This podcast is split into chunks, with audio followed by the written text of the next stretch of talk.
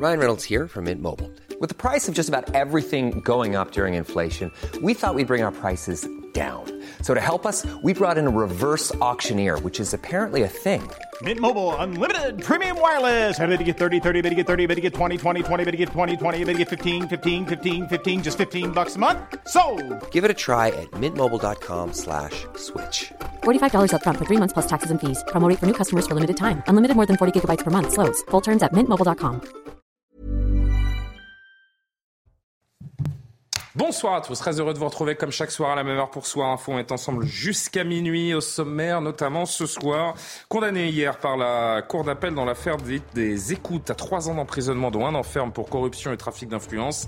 Nicolas Sarkozy, qui a décidé de se pourvoir en cassation, sort du silence. Dans un entretien euh, accordé au Figaro, on décryptera les mots de l'ancien président, qui ne se dit pas surpris par un jugement rendu, je cite, par des magistrats qui sont dans un combat politique. Des portraits d'Emmanuel Macron grimés en Adolf Hitler ont été découverts aujourd'hui à Avignon et la haine contre le chef de l'État semble désormais euh, sans limite. Par ailleurs, l'enquête se poursuit après l'agression du petit-neveu de Brigitte Macron à Amiens. Un voisin qui s'est interposé lors de la bagarre confirme la violence des faits. Les élus locaux sont particulièrement visés par les citoyens en colère. Et puis l'inquiétude dans une euh, petite ville de l'Indre où près de 10 000 personnes ont déjà convergé ce soir pour la 30e édition du Technival, un rassemblement techno portant interdit par la préfecture. 30 000 personnes sont attendues au cours de ce long week-end de l'Ascension. On va entendre la réaction du maire, du préfet qui s'est exprimé également ce soir et ils vont tenter d'organiser les choses pour que tout se passe malgré tout dans les meilleures conditions. On parlera de tout cela, mais pas seulement avec Valérie Lecable euh, ce soir. Bonsoir, chère Valérie, journaliste présidente de HK Stratégie. Yohann Usaï parmi nous du service politique Bonsoir, de CNews. Bonsoir Yohann, bonsoir à Benjamin Morel. Bonsoir. On parlait de ses vacances euh, estivales à venir. C'était passionnant juste avant de se retrouver. Maître de conférence en droit public, merci d'être là. Merci évidemment à Karim Abrik, comme chaque soir, d'être autour de, de, la table. Julien Audoul nous fait le plaisir d'être présent Bonsoir. également. Bonsoir à vous, député Rassemblement National de, de Lyon. Et puis on, on se demande peut-être qu'avec un peu de chance, Alexandre Devecchio euh, arrivera. On me dit qu'il est, on me dit qu'il est pas loin par, euh, par SMS, donc je suis rassuré. Le temps peut-être de retrouver l'info avec Simon Guillain. À tout de suite. 16% des Français ne mangent pas à leur faim, soit deux fois plus qu'en 2016. C'est le verdict alarmant du Centre de recherche pour l'étude et l'observation des conditions de vie. Ce chiffre grimpe même à 24% pour les moins de 40 ans. Les funérailles d'Elisabeth II ont coûté 186 millions d'euros aux contribuables britanniques. Les chiffres du Trésor ont été publiés aujourd'hui. La facture la plus importante revient au ministère de l'Intérieur avec 85 millions d'euros. Des milliers de policiers avaient été déployés à travers le Royaume-Uni pendant les 10 jours de deuil national. Et enfin, nouvelle journée à Cannes et nouvelle montée des marches. Harrison Ford est à l'honneur ce jeudi pour l'avant-première d'Indiana Jones et le cadran de la destinée. C'est le cinquième volet de la saga. 15 ans après le dernier épisode, l'acteur américain de 80 ans revient dans l'un des rôles les plus marquants de sa longue carrière. La légende d'Hollywood a d'ailleurs reçu une palme d'or d'honneur. Le film sera projeté dans les salles obscures à la fin du mois de juin. Voilà pour l'essentiel, je l'avais prédit, il est, euh, il est arrivé euh, en plein pendant le JT. Ça va Alexandre? Tout va bien? Au moment d'Indiana Jones, Vous ouais. étiez resté coincé, dans l'ascenseur C'est ça. C'est presque ça, d'accord. Comme Ferjou n'est pas là le, le jeudi, j'ai décidé de le remplacer jusqu'au bout. Mais voilà, vous faites, c'est vrai, c'est exactement. Vous nous avez fait une ferjoue, comme on dit dans le milieu. Exactement. Euh, et bien vous êtes arrivé au bon moment, puisque juste après la pause, on reviendra euh, sur cette interview donnée euh, à votre journal Le Figaro par euh, l'ancien président Nicolas Sarkozy, qui contre-attaque au bazooka, j'allais dire, euh, après sa condamnation dont il a fait, euh, non pas appel, mais il s'est pourvu en cassation, donc après cette condamnation par la Cour d'appel. On décrypte tout cela juste après la pause. À tout de suite. De retour sur le plateau de Soir Info en direct, évidemment, euh, avec Karim Abrik, Valérie Lecable, Yohann Alexandre Devecchio, Benjamin Morel, Julien Audoul. On parle de Nicolas Sarkozy qui a été condamné hier, vous le savez, par la Cour d'appel dans l'affaire dite des écoutes à trois ans d'emprisonnement, dont euh, un enferme pour corruption et trafic d'influence. Il a décidé, on le disait euh, aussi hier, de se pourvoir en cassation. L'info du soir, c'est cet entretien accordé euh, au, au Figaro. Alors c'est un long entretien, cher Alexandre Devecchio proposé par votre euh, journal. C'est sur le site ce soir, et ce sera sur le papier, comme on dit, euh, demain. Il y a quelques extraits à, à noter, à décrypter euh, ensemble. D'abord, sa première réponse sur ce jugement. Il nous dit Hélas, je ne suis euh, pas surpris. J'ai tout de suite su qu'il s'agirait d'un combat de longue haleine pour faire triompher non pas seulement ma cause, mais les principes essentiels de notre démocratie qui ont été foulés aux pieds. Je poursuis au-delà de l'infographie que vous avez sous les yeux la confidentialité des conversions, des conversations pardon, entre un avocat et son client la réalité d'une preuve ou l'absence de preuve, le doute qui doit en toutes circonstances profiter à la défense et non à l'accusation, le droit à une justice impartiale qui se prononcerait sur ce que j'ai fait ou pas et non pas sur ce que je suis. Ainsi, j'observe simplement les faits. Depuis le début de cette procédure, ces principes essentiels ont été intentionnellement bafoués dans le seul but de construire à tout prix une, une culpabilité. Votre analyse, cher Alexandre, pourquoi dit-il qu'il n'est pas surpris? Parce que c'est, il a eu beaucoup, beaucoup d'affaires euh, et qu'il a un sentiment, euh, à tort ou à raison, je pense dans cette affaire plutôt à raison, d'acharnement des juges. Euh, Nicolas Sarkozy a, a, bousculé une institution euh, très conservatrice qui agit un peu comme un État euh, dans l'État. Et on sent qu'il y a une vengeance de l'institution qui, en plus, depuis des années, au-delà de Nicolas Sarkozy, a une tendance à vouloir faire la justice et non pas seulement la rendre. En réalité, la, justice devrait être la bouche de la loi et de plus en plus, les juges euh, veulent avoir une fonction de, de, de, justicier, euh, si vous voulez. Et c'est cette dérive-là, elle est réelle et je je, je, suis pas Sarkozy, je, je pense qu'il a un bilan très négatif, mais je pense que sur ce point, il avait raison de bousculer la justice et sans doute... Il demande hein, pourquoi euh, Sans doute il y a une forme de, de, partialité à son, à son endroit, oui. Pourquoi le doute ne lui bénéficie-t-il pas, demande-t-il, Yohann Usaï?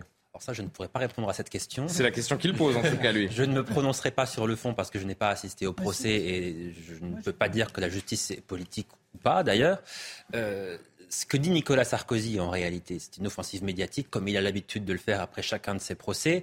Euh, dire Entre nous, ça ressemble un peu à sa dernière interview. naturellement, mais parce que sa euh, défense est la même depuis dix ans. Les affaires pour Nicolas Sarkozy ont commencé en 2011-2012. Ça fait dix ans, un peu plus de dix ans, qu'il est un peu cerné par les affaires. Il a été condamné déjà plusieurs fois, jamais définitivement parce qu'il a fait appel. Et à chaque fois, il dit qu'il est victime d'une justice politique. Donc c'est pour ça qu'il dit qu'il n'est pas surpris, parce qu'il s'attendait à être condamné, non pas parce qu'il se sait coupable, mais parce qu'il se sait victime d'une justice politique.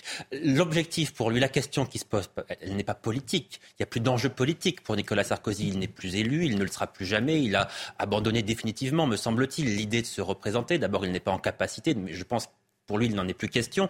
L'enjeu, et c'est un terme qu'il utilise d'ailleurs dans son interview, il parle de son honneur. L'enjeu, c'est de sauver son honneur pour que ce terme, ce, ce terme corruption, c'est pas rien la corruption, pour que ce mot-là ne soit pas accolé à son nom, ce qui serait, si c'était définitif, une sorte de tâche indélébile sur sa carrière politique. Quand on a été président de la France, être accusé de, corruption, c'est quelque chose qui est grave, et donc il veut se battre pour cela, et il dit qu'il utilisera tous les recours, c'est-à-dire la cassation et ensuite éventuellement la CEDH. La Cour européenne des, des droits de l'homme, il pointe évidemment les magistrats. Certains magistrats sont dans un combat politique, ils l'ont dit publiquement, ce n'est pas un fantasme, comme un journaliste l'a révélé mercredi, la présidente présidente de la Chambre qui m'a condamné s'en est prise à moi nominativement en 2009 dans un article du Monde. N'aurait-elle pas dû se déporter plutôt que de juger un homme qu'elle avait publiquement mis en cause de manière aussi véhémente?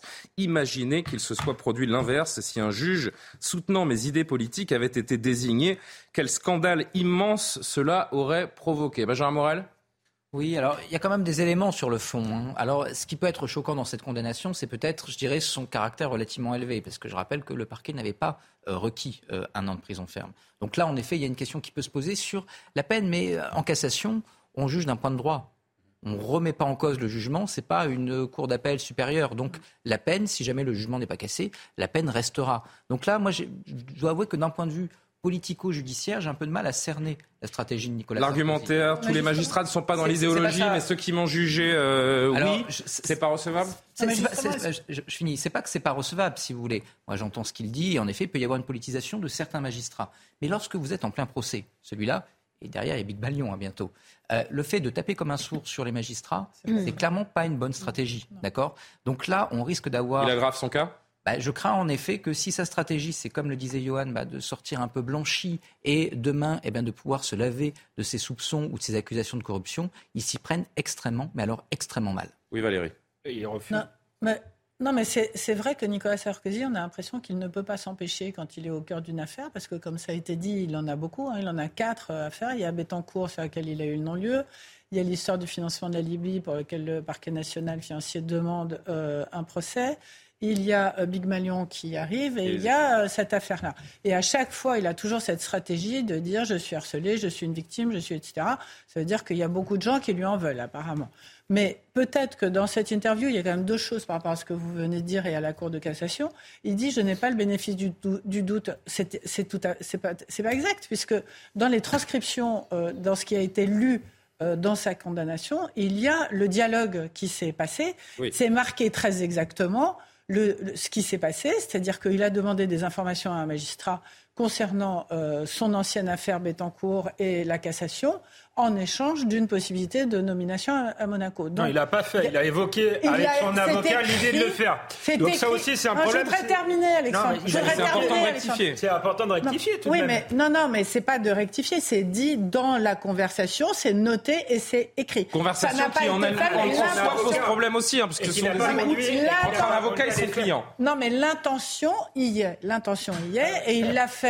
Et il l'a fait vous sur. Vous avez l'intention de tromper votre mari C'est la même chose que si vous le trompez Sauf que tromper son mari, ça n'est pas condamnable. il faut pas. Pour le mari, oui. Non, mais Alexandre. Pour le mari, chez nous, on peut aller loin avec des intentions. C'est désagréable d'être interrompu comme ça parce que vous me faites dire quelque chose que je n'ai pas dit.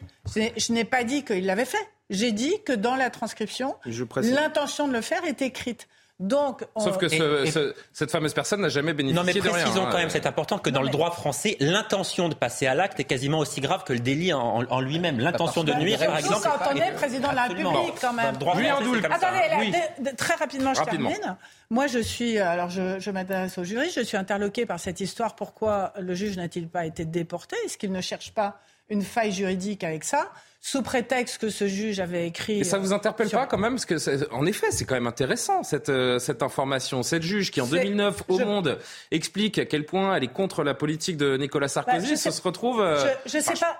Je sais pas. Même, euh, oui, en effet, elle aurait pu peut-être se déporter. Je sais pas si c'est intéressant ou pas, mais ce que je remarque, c'est qu'il continue dans son bras de fer envers les juges. C'est-à-dire que sa défense, c'est l'attaque. Mais parce que vous dites, il est attaqué par les juges, mais c'est lui qui attaque les juges. Mais les juges, mais, les, les Alors, juges très vite, répondre aux attaques invités qui n'ont pas pris la parole. Dire, non, mais lui a engagé les S'il vous plaît, écoutez-moi, les amis. Ce que vous dites est intéressant. Effectivement, euh, la juge qui a mis en cause sévèrement en 2009 Nicolas Sarkozy aurait Dans pu la presse, dire, donc. j'ai porté des attaques contre le président de la République en exercice en 2009, donc je ne prends pas part à ce procès. Mais la vraie question, c'est pourquoi les avocats de Nicolas Sarkozy n'ont pas récusé la présidente de ce tribunal d'appel. Peut-être qu'ils n'ont pas. L'article est peut-être passé inaperçu. Et... évidemment non. Évidemment non. Il y a eu la première instance, le cours Évidemment non. C'est une vraie question. Pourquoi les avocats de Nicolas Sarkozy n'ont-ils pas récusé la présidente de cette cour d'appel? C'est une question très intéressante. Julien Audoul, votre sentiment euh, sur cette sur cette condamnation, sur l'interview de Nicolas Sarkozy que vous avez probablement euh, survolé ou lu avant de avant de venir sur ce, ce plateau. Est-ce que selon vous la partialité des juges dans ce pays euh, se pose? Est-ce que les magistrats ont coûté euh, à Nicolas Sarkozy sa carrière politique? En tout cas, la fin de sa carrière politique au-delà de la décision qui euh, vise Nicolas hmm Sarkozy. Il n'a pas été battu là-dessus. Non, mais... non, oui, c'est sûr. je pense qu'il a été euh, battu et plombé par son exercice du pouvoir et par son bilan. c'est indiscutable. pour autant, au-delà de, cette décision, il y a la question qui se pose de la politisation de certains juges. Effectivement. Et on a l'impression que, euh, année après année, euh, une minorité de juges a envie de se faire du politique, a envie de faire de la politique avec des décisions qui soit écartent des responsables politiques effectivement, et certains juges ont presque envie de se substituer au peuple souverain.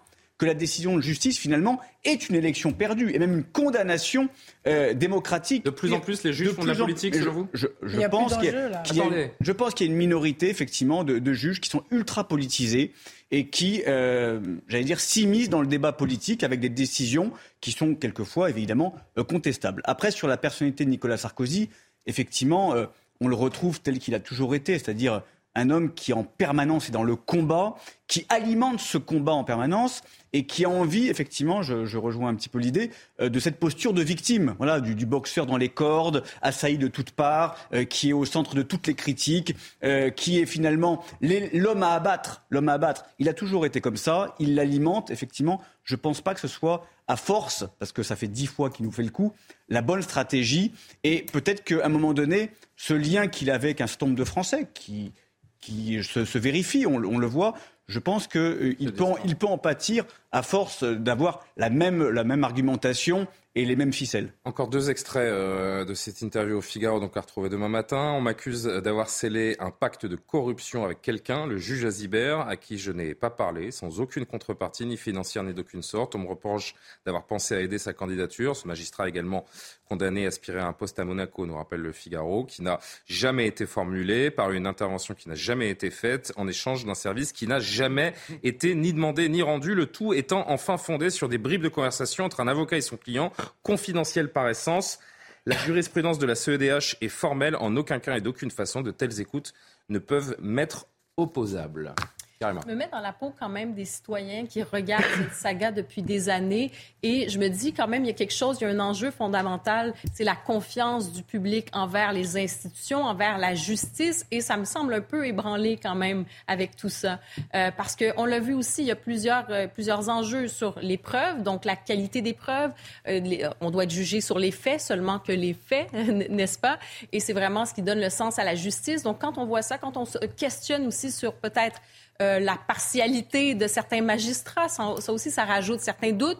Et aussi sur le point du secret professionnel entre un avocat et son client. Bon, je sais que dans certains cas, on peut justifier, mais dans ce cas-ci, ça peut être quand même nébuleux. Et je, quand on se dit qu'on se base sur des bribes de conversation sur écoute, alors là, en tout cas, moi, je pense que je me mets dans la peau d'un citoyen et on peut se dire, bon, est-ce que finalement ces droits fondamentaux mais il y aurait, de justice il y aura ont une été touchés? là-dessus, hein, parce que c'est vrai que ce cas d'écoute entre un avocat et son, et son client pose euh, un problème euh, fondamental, euh, Alexandre Devecchio. Euh, oui, moi je, je, crois que oui. Euh, Richelieu disait de, de moi, Donnez-moi six lignes du plus honnête des hommes et je le ferai pendre. Alors je suis pas sûr que Nicolas Sarkozy soit le plus honnête des hommes, mais vous imaginez ce qu'on peut faire avec une conversation téléphonique. Moi on me dit les intentions c'est la même chose en droit que les faits. Je ne crois pas. Euh, ça m'est arrivé d'avoir l'intention de mettre la main dans la figure à quelqu'un qui m'avait énervé, vous êtes, euh, de le dire je vais tuer. C'est pas pour ça que je l'ai fait, euh, par exemple. Donc donc pour moi ça change quand même les choses et, et, et ça ça me pose un, un, véritable problème. Ce qui est paradoxal euh, dans cette affaire, c'est que ceux qui pourraient venir au secours de Nicolas Sarkozy sont des juges européens, ce qui montre euh, la folie de notre système. Je suis le premier à condamner la Cour européenne des droits de l'homme parce que oui. je pense qu'elle a aucune légitimité. Mais là, on est dans une folie de, de, du droit euh, qui, qui s'arroge le droit de faire la démocratie. C'est vraiment ce qui me pose problème au-delà de Nicolas Sarkozy et c'est ce qu'il y a d'intéressant dans cette affaire. Et ça, il l'a touché du doigt. Il n'a pas eu tout bon, Nicolas Sarkozy, mais il l'a touché du doigt. Il a essayé de le changer et je crois que mal lui en a pris. Et c'est vrai que sa stratégie n'est pas la bonne, puisque les juges sont très orgueilleux, ne supportent pas qu'on conteste leur euh, autorité, et sans doute ça va se retourner contre lui, comme ça peut être le cas hein. pour Balkany, par exemple, qui, qui, lui avait quand même des, des, des, des, des lourdes, des lourdes casseroles. Mais, mais est-ce que c'est normal qu'un juge, par orgueil, par autorité, veuille se faire un politique euh, ne supporte pas la critique? C'est-à-dire que si, y a pas, si c'est pas l'ancien président de la République, il n'y a pas d'affaire selon vous? Je pense qu'il n'y a, a, pas d'affaire. Urvoas a été condamné pour les, les, les, mêmes faits à un mois de prison avec sursis. Ancien garde des Sceaux. Un dernier mot, euh, un dernier mot avant notre euh, dernière pause de la soirée, Julien Audoul. Euh, bon, la cassation est suspensive, hein, euh, on le précise, mais c'est la première fois tout de même qu'un ancien chef d'État est condamné aussi lourdement. Imaginons que tout cela soit confirmé après cassation, après, euh, après CEDH. Vous imaginez, la charge euh, politique, symbolique d'un ancien président de la République avec un bracelet électronique? Mais c'est euh, terrifiant, justement, d'un point de vue démocratique, du lien que peuvent avoir nos concitoyens, de l'image de la chose publique qui s'est écornée petit à petit. grand nombre de nos concitoyens, et ça alimente l'abstention, ne croient plus à la politique. Et c'est vrai que ce genre d'affaires euh, discrédite, salit, décrédibilise euh, tous ceux qui font leur boulot et tous ces élus, à la fois de terrain, les maires, on va en parler certainement, qui sont victimes de violences, euh, ouais. qui sont euh, aujourd'hui euh, sur ce terrain politique, qui sont dans l'intérêt général, qui consacrent leur vie, leur énergie, euh, le temps qu'ils passent avec leur famille. Enfin bref, tous, tous ces gens-là, en fait, ils sont aussi entachés par ces comportements-là et ces décisions-là, au-delà des comportements les comportements doivent être condamnés. Et heureusement que la justice passe. Euh, les, politiques, un, ancien président de la République n'est pas un citoyen, euh, j'allais dire, euh, qui doit être au-dessus de la justice et des juridictions. Mais pour autant, c'est vrai que ces décisions-là, elles font beaucoup de mal. Et moi, elles me navrent, effectivement. On marque une pause et on se retrouve donc jusqu'à minuit euh, sans pub. On va revenir euh, notamment sur ces euh, maires de plus en plus molestés, agressés, les élus d'une manière générale, puisqu'on va commencer avec cette affiche des dizaines d'affiches d'Emmanuel Macron grimées en Adolf Hitler aperçues ce matin dans les rues d'Avignon. A tout de suite.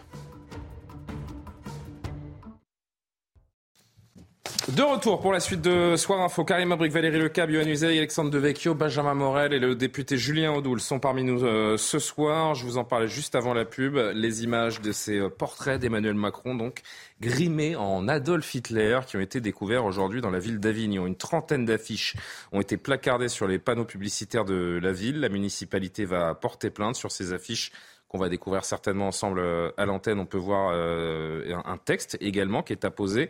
La désobéissance civile devient un devoir sacré quand l'État devient hors la loi ou corrompu. Une enquête a été ouverte pour euh, injure publique envers le président et provocation à la rébellion.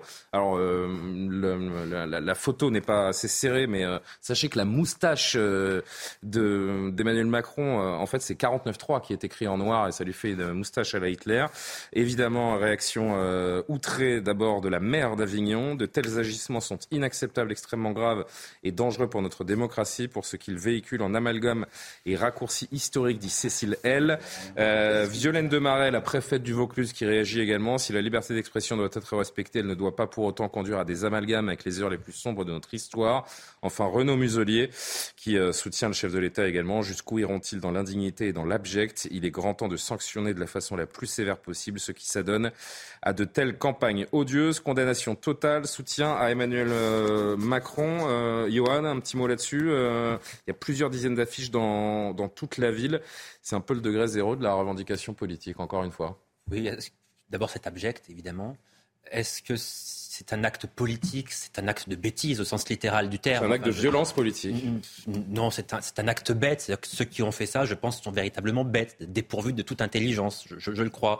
Parce que, oui, si, si, oui, non, non, je, le pense vraiment. Je pense que ces gens n'ont aucune intelligence. C'est nier totalement ce qu'a été Adolf Hitler, qui a fait des millions de morts. Comparer Emmanuel Macron à cela, ça signifierait aussi qu'Emmanuel Macron est un dictateur. À ma connaissance, il n'a pas piétiné la Constitution, même si effectivement on peut se dire qu'il en a parfois joué. Euh, il a utilisé des articles qui étaient à sa disposition, mais vous comprenez bien qu'on ne peut pas dire là que l'affiche est un acte politique, ça n'a absolument aucun sens. C'est un acte qui est bête, point. Et je pense qu'il ne faut pas aller chercher euh, plus loin. Par ailleurs, euh, souvenez-vous, ça avait déjà été le cas il y a quelques mois. Euh, une personne avait loué une sorte de panneau publicitaire pour grimer également Emmanuel Macron en, Adolf Hitler. C'est pas la même affiche. Eh bien, le, tribunal administratif avait donné raison à cette personne au long de la liberté d'expression. Là, il y a une plainte qui est déposée. on verra bien d'abord si l'auteur de ces faits est retrouvé, mais il n'est pas certain qu'il soit condamné, sauf pour euh, affichage, euh, comment dirais-je, euh, sauvage. Julien Audoul, votre lecture de, cette affiche comparée d'Emmanuel Macron à Adolf Hitler, il y, a, quelque chose qui tourne pas rond quand même hein, dans, notre France actuellement. Alors, il y a plusieurs choses. Déjà, quand on écarte l'idée Macron n'est pas Hitler.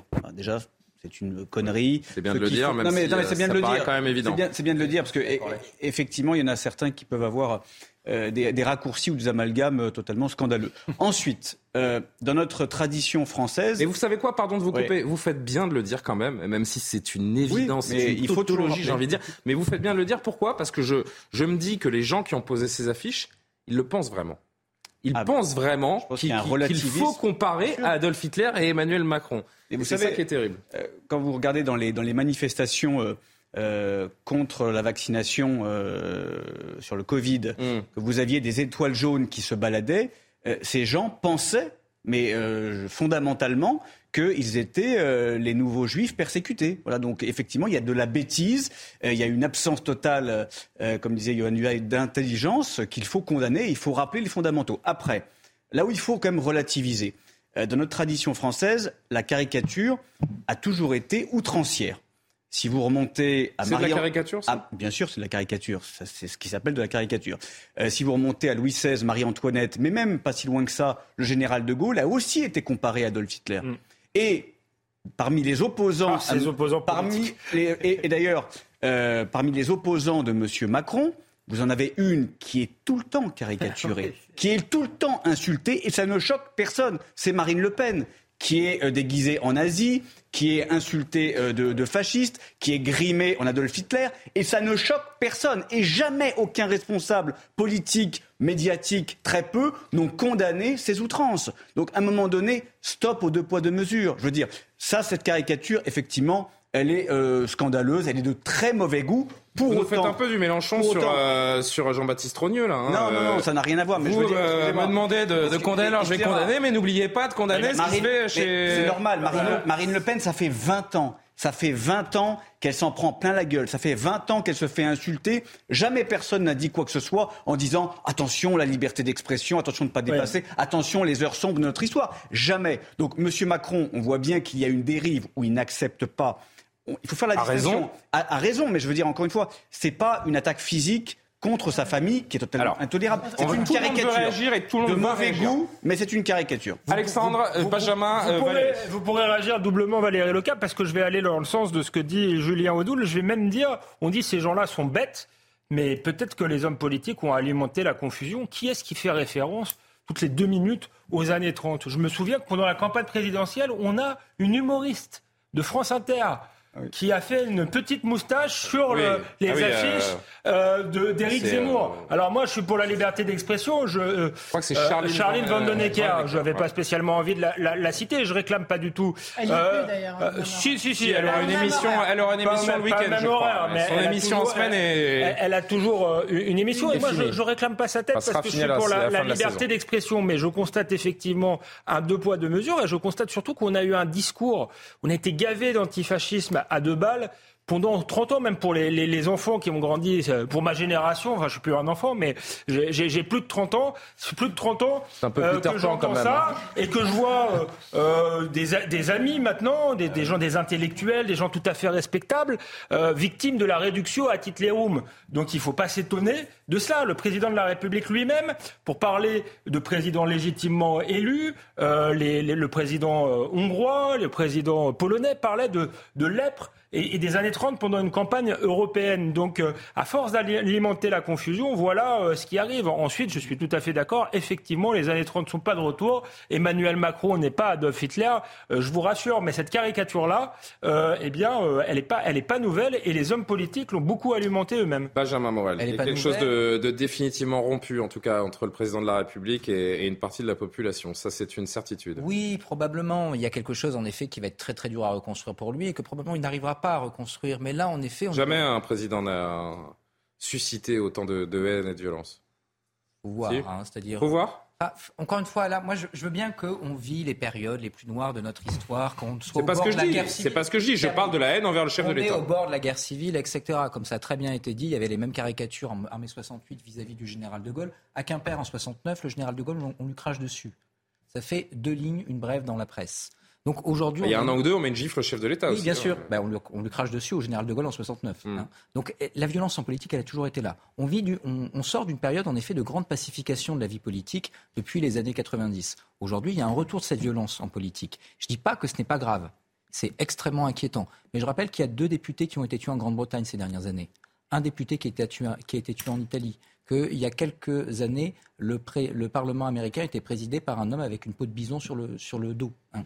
Donc la violence en politique, elle est de retour partout. C'est pas uniquement Macron, c'est pas uniquement le contexte, c'est pas uniquement etc. Aujourd'hui, il y a en effet un retour de la violence en politique. Et plutôt que de penser 49 alinéa 3, Macron, etc., il serait temps de penser réellement au fond de la chose. Parce que ça touche la droite comme la gauche. Tout à l'heure, vous citiez Marine Le Pen, caricature en Hitler. Je rappelle, et euh, également des chroniques de France Inter. Il y a une célèbre caricature d'un euh, célèbre dessinateur du Monde il y a quelques années qui montrait Marine Le Pen et Jean-Luc Mélenchon côte à côte, grimés également en Adolf Hitler. Ça a indigné qui? Non, c'était très bien, on dénonçait le populisme. Mm. Donc là, il y a quelque chose de vraiment inquiétant. Soit on peut caricaturer tout le monde en Adolf Hitler, ce qui est idiot, parce que je suis désolé. Hitler, c'est une situation, c'est un radicalisme particulier dans une période historique particulière. Il peut demain y avoir des retours des monstres, mais on n'en est pas là aujourd'hui. Mm. Soit on dit que eh bien, cette caricature ne se fait pas, mais ce qui vaut pour l'un vaut pour tous. Ça mérite d'être euh, jugé et condamné, selon vous?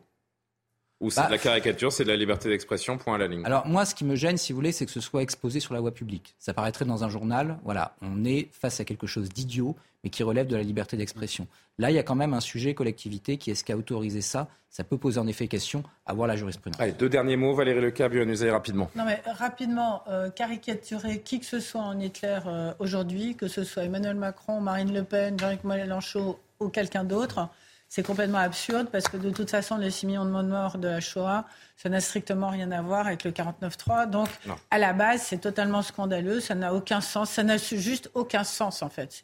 C'est un dévoiement euh, total. Après, euh, je vais quand même, euh, par rapport à ce que vous avez dit, Julien Audoul, donner une précision pour moi, quand même. C'est que je pense que Marine Le Pen, pendant de longues années, c'est peut-être plus le cas aujourd'hui, et c'est ce qu'elle a réussi pendant la campagne de 2022, elle portait l'héritage de son père. Voilà, elle portait le nom de Le Pen et elle portait l'héritage de son père. Et le nom de Le Pen, c'est pas le nom d'Hitler. Non, mais laissez-moi. Mitterrand. Et le PS portait la Francisque oui, de Mitterrand. Oui, mais c'est pas, c'est pas, c'est pas la même chose. Ah non. Ce que je veux dire, non, mais ce que je veux dire, c'est juste la collaboration. Laissez-moi, laissez-moi terminer. Juste vous écoutez, laissez-moi terminer en fait. Euh, Jean-Marie Le Pen, quand même, il a été, alors j'ai plus le détail en tête, mais entre le four crématoire, euh, l'erreur de l'histoire, le etc. Euh, Jean-Marie Le Pen a passé quand même l'essentiel de son parcours politique à nier la Shoah, ou en tout cas à nier l'importance de la Shoah dans l'histoire de France, et à mettre les choses un peu toutes au même niveau, euh, avec cette histoire aussi d'Algérie française, etc.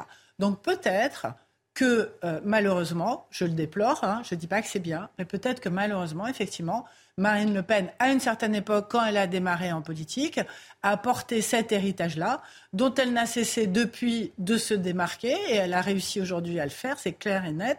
Et ce n'était pas une justification pour les, les, les, haines dont vous parlez, mais c'est peut-être une explication que Emmanuel Macron, quand même, ne mérite pas, parce que l'explication pour Emmanuel Macron, on ne voit pas du tout d'où elle vient.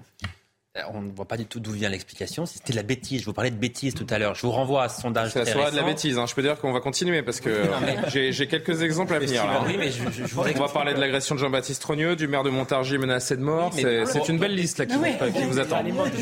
Allez-y, allez-y, Johan, pardon. Je vous renvoie à ce sondage extrêmement récent, un sondage extrêmement sérieux par ailleurs, qui euh, nous apprend que 16% des Français n'ont jamais entendu parler de la Shoah. Donc, principalement les plus jeunes, me qu'il y a de plus en plus de jeunes qui pensent que la Terre est plate et, et qui adhèrent à, toutes sortes de, de thèses orphelines.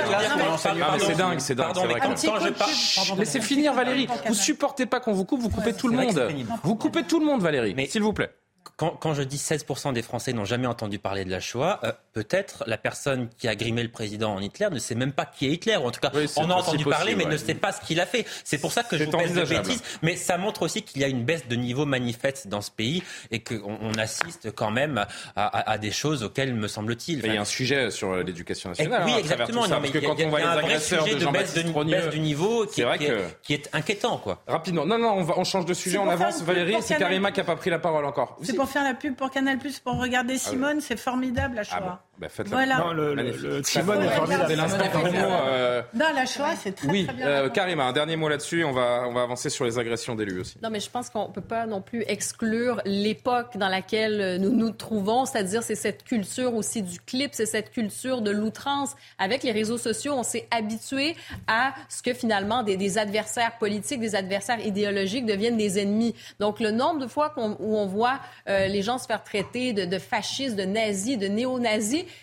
et maintenant, Les mots n'ont plus aucun sens. Oui, exactement. Et c'est-à-dire que le point Godwin arrive tout de suite aujourd'hui. Hein. C'est-à-dire que dès que vous avez une, une position, je ne sais pas, vous vous mettez à parler euh, de politique sur euh, l'immigration, sur, sur n'importe quel sujet, eh bien, tout de suite, on vous classe. Voilà l'argument massu. Voilà. Donc, il y a quand même, il faut faire attention à cette espèce d'hyperbole. Je pense qu'on est dans une caricature qui est grossière. On peut la dénoncer. Est-ce qu'on va se mettre à interdire les caricatures? Bien sûr que non.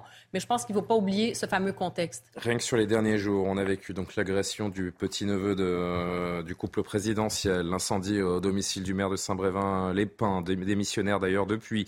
Ces affaires qui se multiplient, quasiment tous les élus de notre pays ont connu euh, au moins une fois une, euh, une agression. Dernier exemple en date, avant de reparler hein, de cette affaire Jean-Baptiste Trogneux, vous allez entendre le, voisin qui a mis fin à cette agression dans, un instant. Je voudrais juste vous évoquer, évoquer avec vous plutôt le maire de Montargis qui s'appelle Benoît Dijon. Il a porté plainte contre X là, ces derniers jours. Il a été pris pour cible par une pancarte lors d'une manifestation locale organisée le 13 mai dernier dans sa ville. Lors de la mobilisation, un adolescent a brandi une pancarte où il était écrit Dijon, donc c'est son nom, exécution, une inscription que le maire n'a pas laissé passer dans une période où les menaces à l'encontre des élus sont de plus en plus récurrentes. Écoutez son témoignage.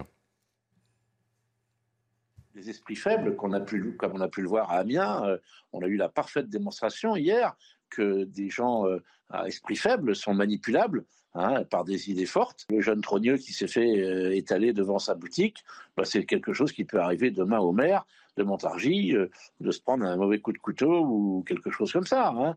Et moi, je ne veux pas laisser passer. D'ailleurs, tous les maires de l'agglomération avant-hier soir, tous les maires du Loiret, les sénateurs, on va voir les députés probablement dans la journée, et puis au niveau national, ça bouge parce que on ne peut pas laisser passer ce genre de d'incident. Alexandre de Vecchio, le climat actuel, c'est celui de l'acceptation de la violence et de la haine comme d'une opinion politique finalement. Je suis d'accord avec ce que disait euh, Benjamin Morel. Il faut, faut souvenir que on tirait sur De Gaulle la balle réelle euh, euh, voilà, au, lendemain de la guerre euh, d'Algérie. Donc il faut, c'est pas pour souci de relativiser. C'est pas grand chose si ce n'est l'histoire qui se répète. Euh, l'histoire se répète pas encore, mais je suis pas sûr que ce soit de la violence politique. C'est ça qui me gêne. Je, peux, je suis assez d'accord finalement avec la thèse de, de Johan Usaï. Il y a une très grande bêtise. C'est la médiocrité qui se répand. moi, je pense que c'est pas la radicalisation du, du débat, parce que la radicalisation, c'est revenir à la racine. Ce sont des gens généralement très construits qui sont radicaux. Là, on a très construits.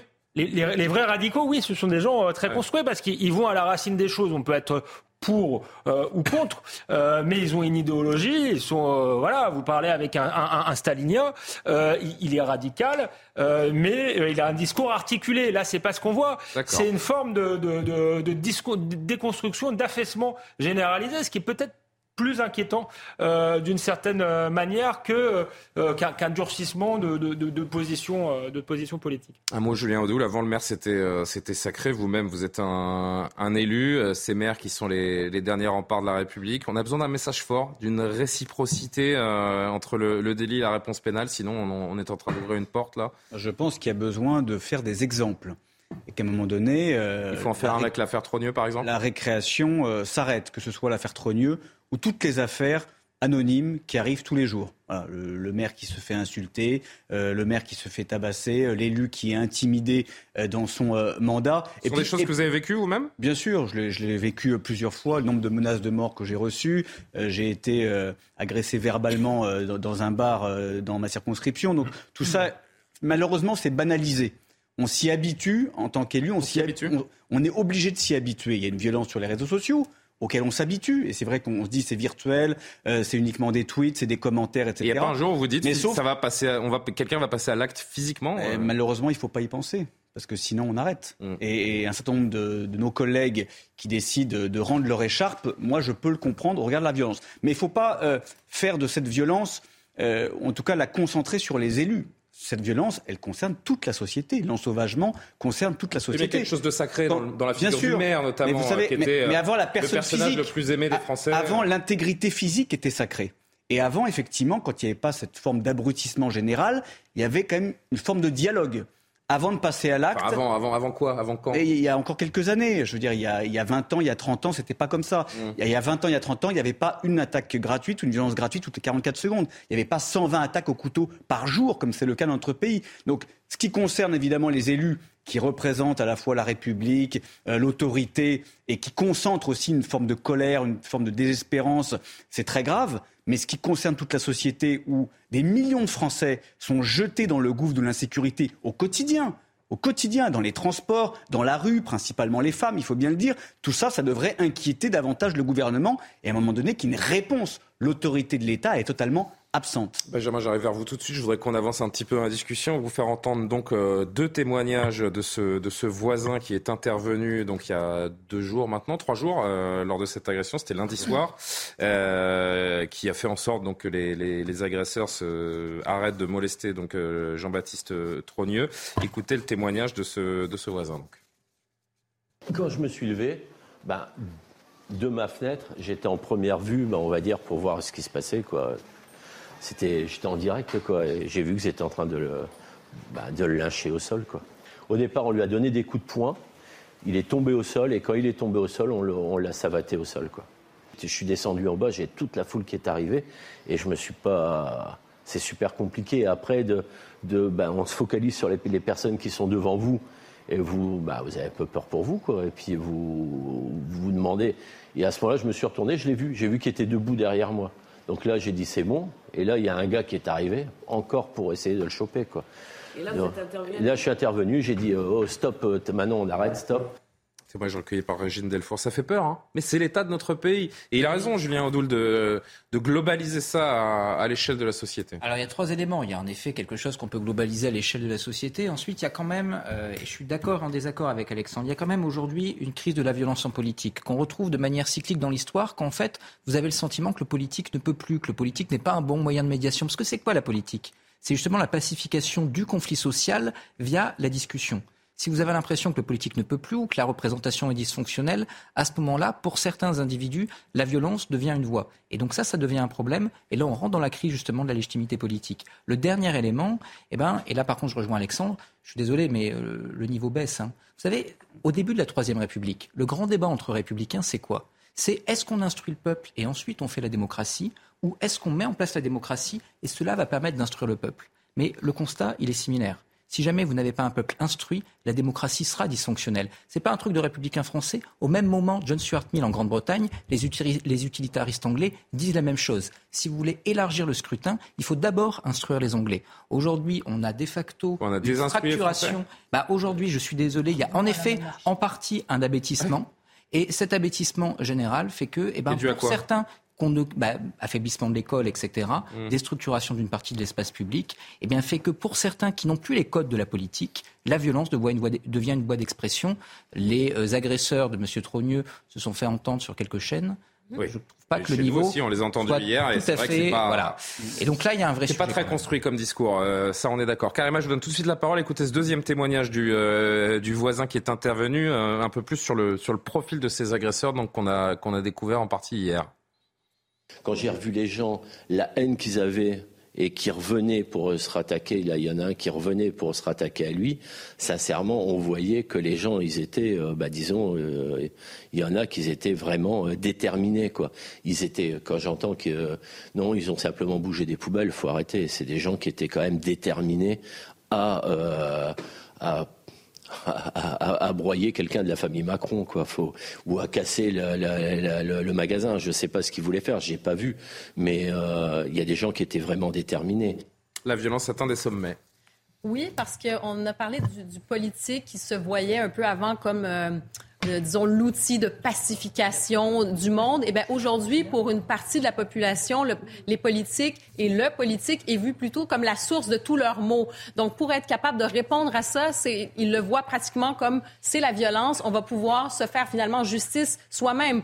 Et on parle de baisse de niveau ou quoi que ce soit, c'est pas pour mépriser les gens, mais eux se sentent méprisés par le politique et ils ont l'impression que finalement, ils n'ont qu'eux-mêmes pour, pour se défendre. Et c'est très grave parce qu'on voit l'intensification de cette violence et je trouve même qu'il y a, bon, depuis quelques années, on a parlé de la crise des, Gilets jaunes et aussi pendant la crise COVID, les gens ne pouvaient pas vraiment s'exprimer sauf sur les réseaux sociaux, ne pouvaient pas sortir ou quoi que ce soit. Je pense qu'il y en a beaucoup aussi qui ont, euh, j'aime pas dire disjoncté, mais il y a eu euh, cet aspect de non, mais quand on accusait... Non, mais c'est une thèse qui est soutenue par pas mal de gens. Je trouve qu'elle a bon dos. Non, non, mais attendez, vous allez comprendre ce que je veux pour dire. que les gens sont devenus fous. Non, non, c'est pas qu'ils sont devenus fous dans ce sens-là. C'est plutôt que on s'est mis à voir les politiques comme étant vraiment. On, parlait de dictature sanitaire. on voyait vraiment les gens comme euh, les politiques comme des, personnes qui finalement euh, s'occupaient de, de, restreindre notre liberté. Et peut-être pour terminer, dans cette intensification de la violence, on a parlé des gilets jaunes jusqu'à aujourd'hui on a commencé, regardez, au cours des dernières semaines, c'était les manifestations, des manifestations qui dégénéraient. Ensuite, qu'est-ce qu'on a fait? On a vu des gens s'attaquer au mobilier urbain.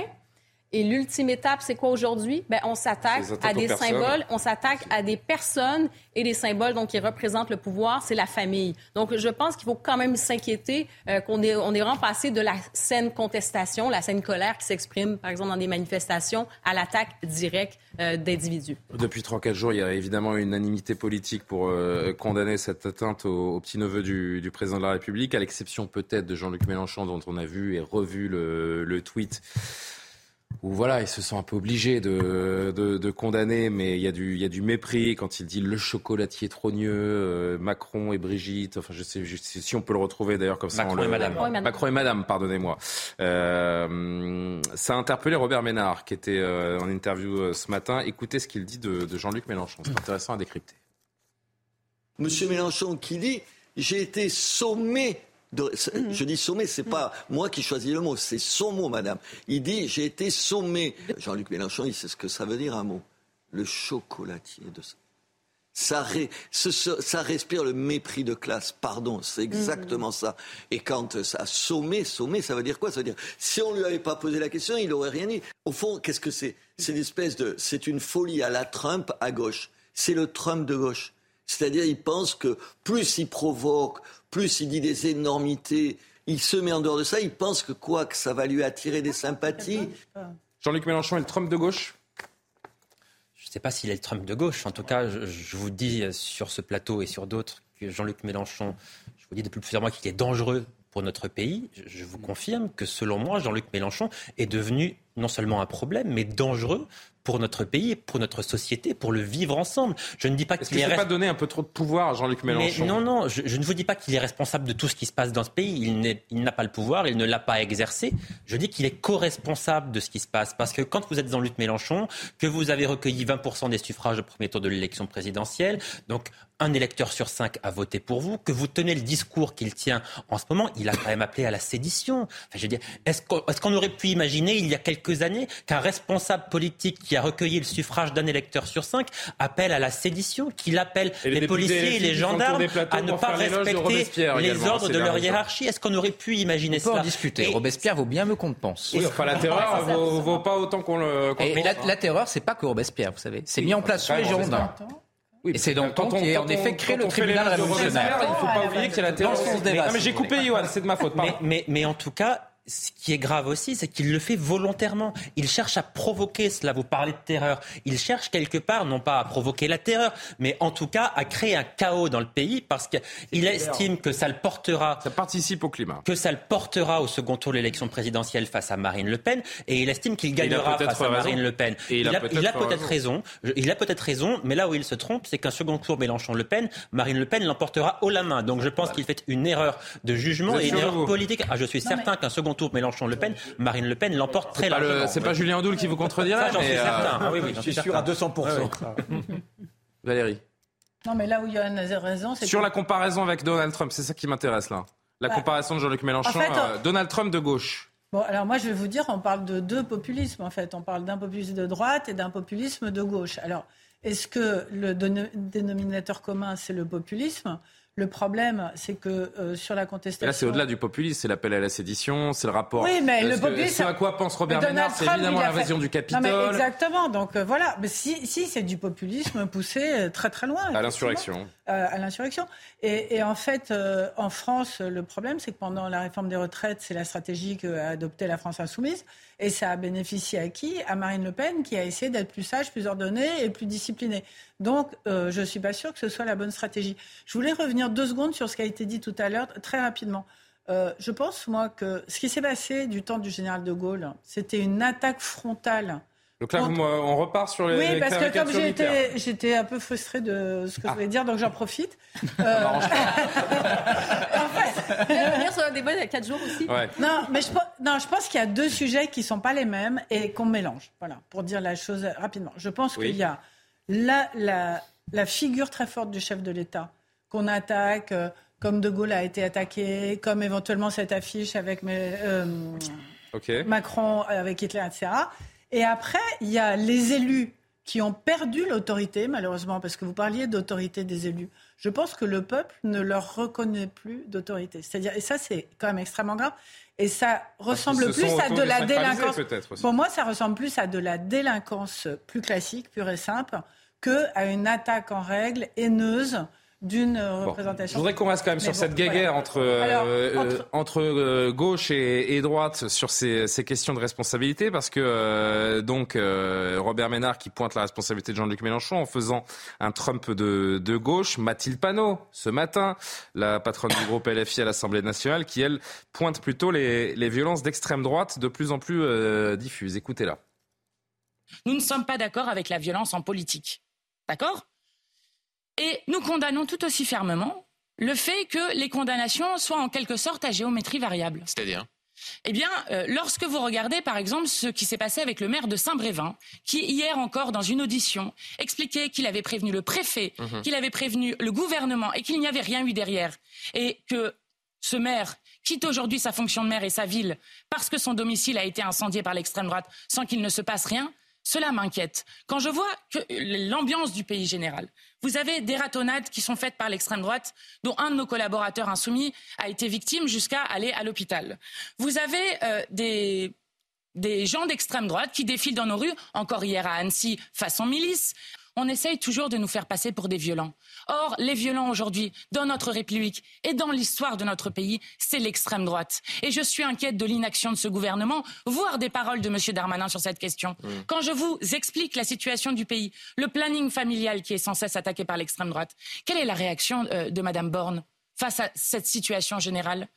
Elle nous explique que la France insoumise est plus dangereuse que mmh. le Rassemblement national. Eh bien, je trouve ça irresponsable. Je trouve ça dangereux.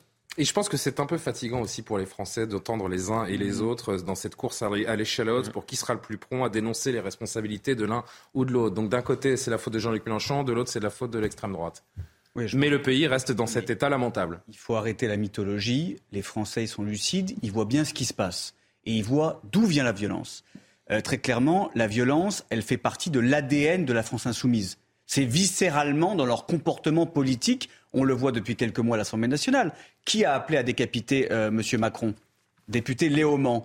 Qui a mis la tête de M. Dussopt sur un ballon et a mis son pied dessus? C'est M. Porte. est-ce que vous répondrez, Mathilde Panon Qui, a mis la pression sur le maire de Saint-Brévin? Qui a mis la pression sur le maire de Saint-Brévin? Qui a défilé dans les rues de Paris en toute impunité il y a une quinzaine de jours ou encore dans d'autres villes de France? mais Là, je fais le contre-argumentaire. Hein.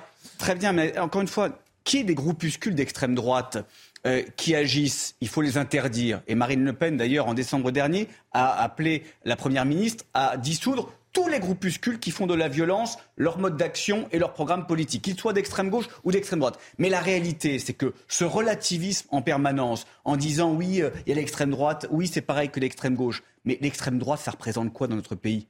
C'est rien, c'est 0,03% euh, des, euh, des, de, de, groupuscules. La plupart du temps, c'est quoi? C'est Black Blocs, c'est Antifa, c'est euh, écologistes extrémistes, comme on a vu à Sainte-Soline. C'est eux qui pourrissent tous les mouvements sociaux dans notre pays, il faut le dire. Et ils sont très marqués à gauche. et ils sont soutenus par la France insoumise. La France insoumise ne dénonce jamais les agissements, les violences, euh, les attaques de groupuscules d'extrême gauche, jamais les black blocs. Vous n'entendrez jamais M. Mélenchon ou Mme Panot dire Mon Dieu, il faut euh, euh, s'alarmer de ce qui se passe dans les manifestations en France. Jamais. Donc, moi, je, m'étonne un petit peu, si vous me permettez, sur aussi la résurgence, comme par miracle, de groupuscules d'extrême droite dont on n'entendait jamais parler il y a quelques mois, il y a quelques années.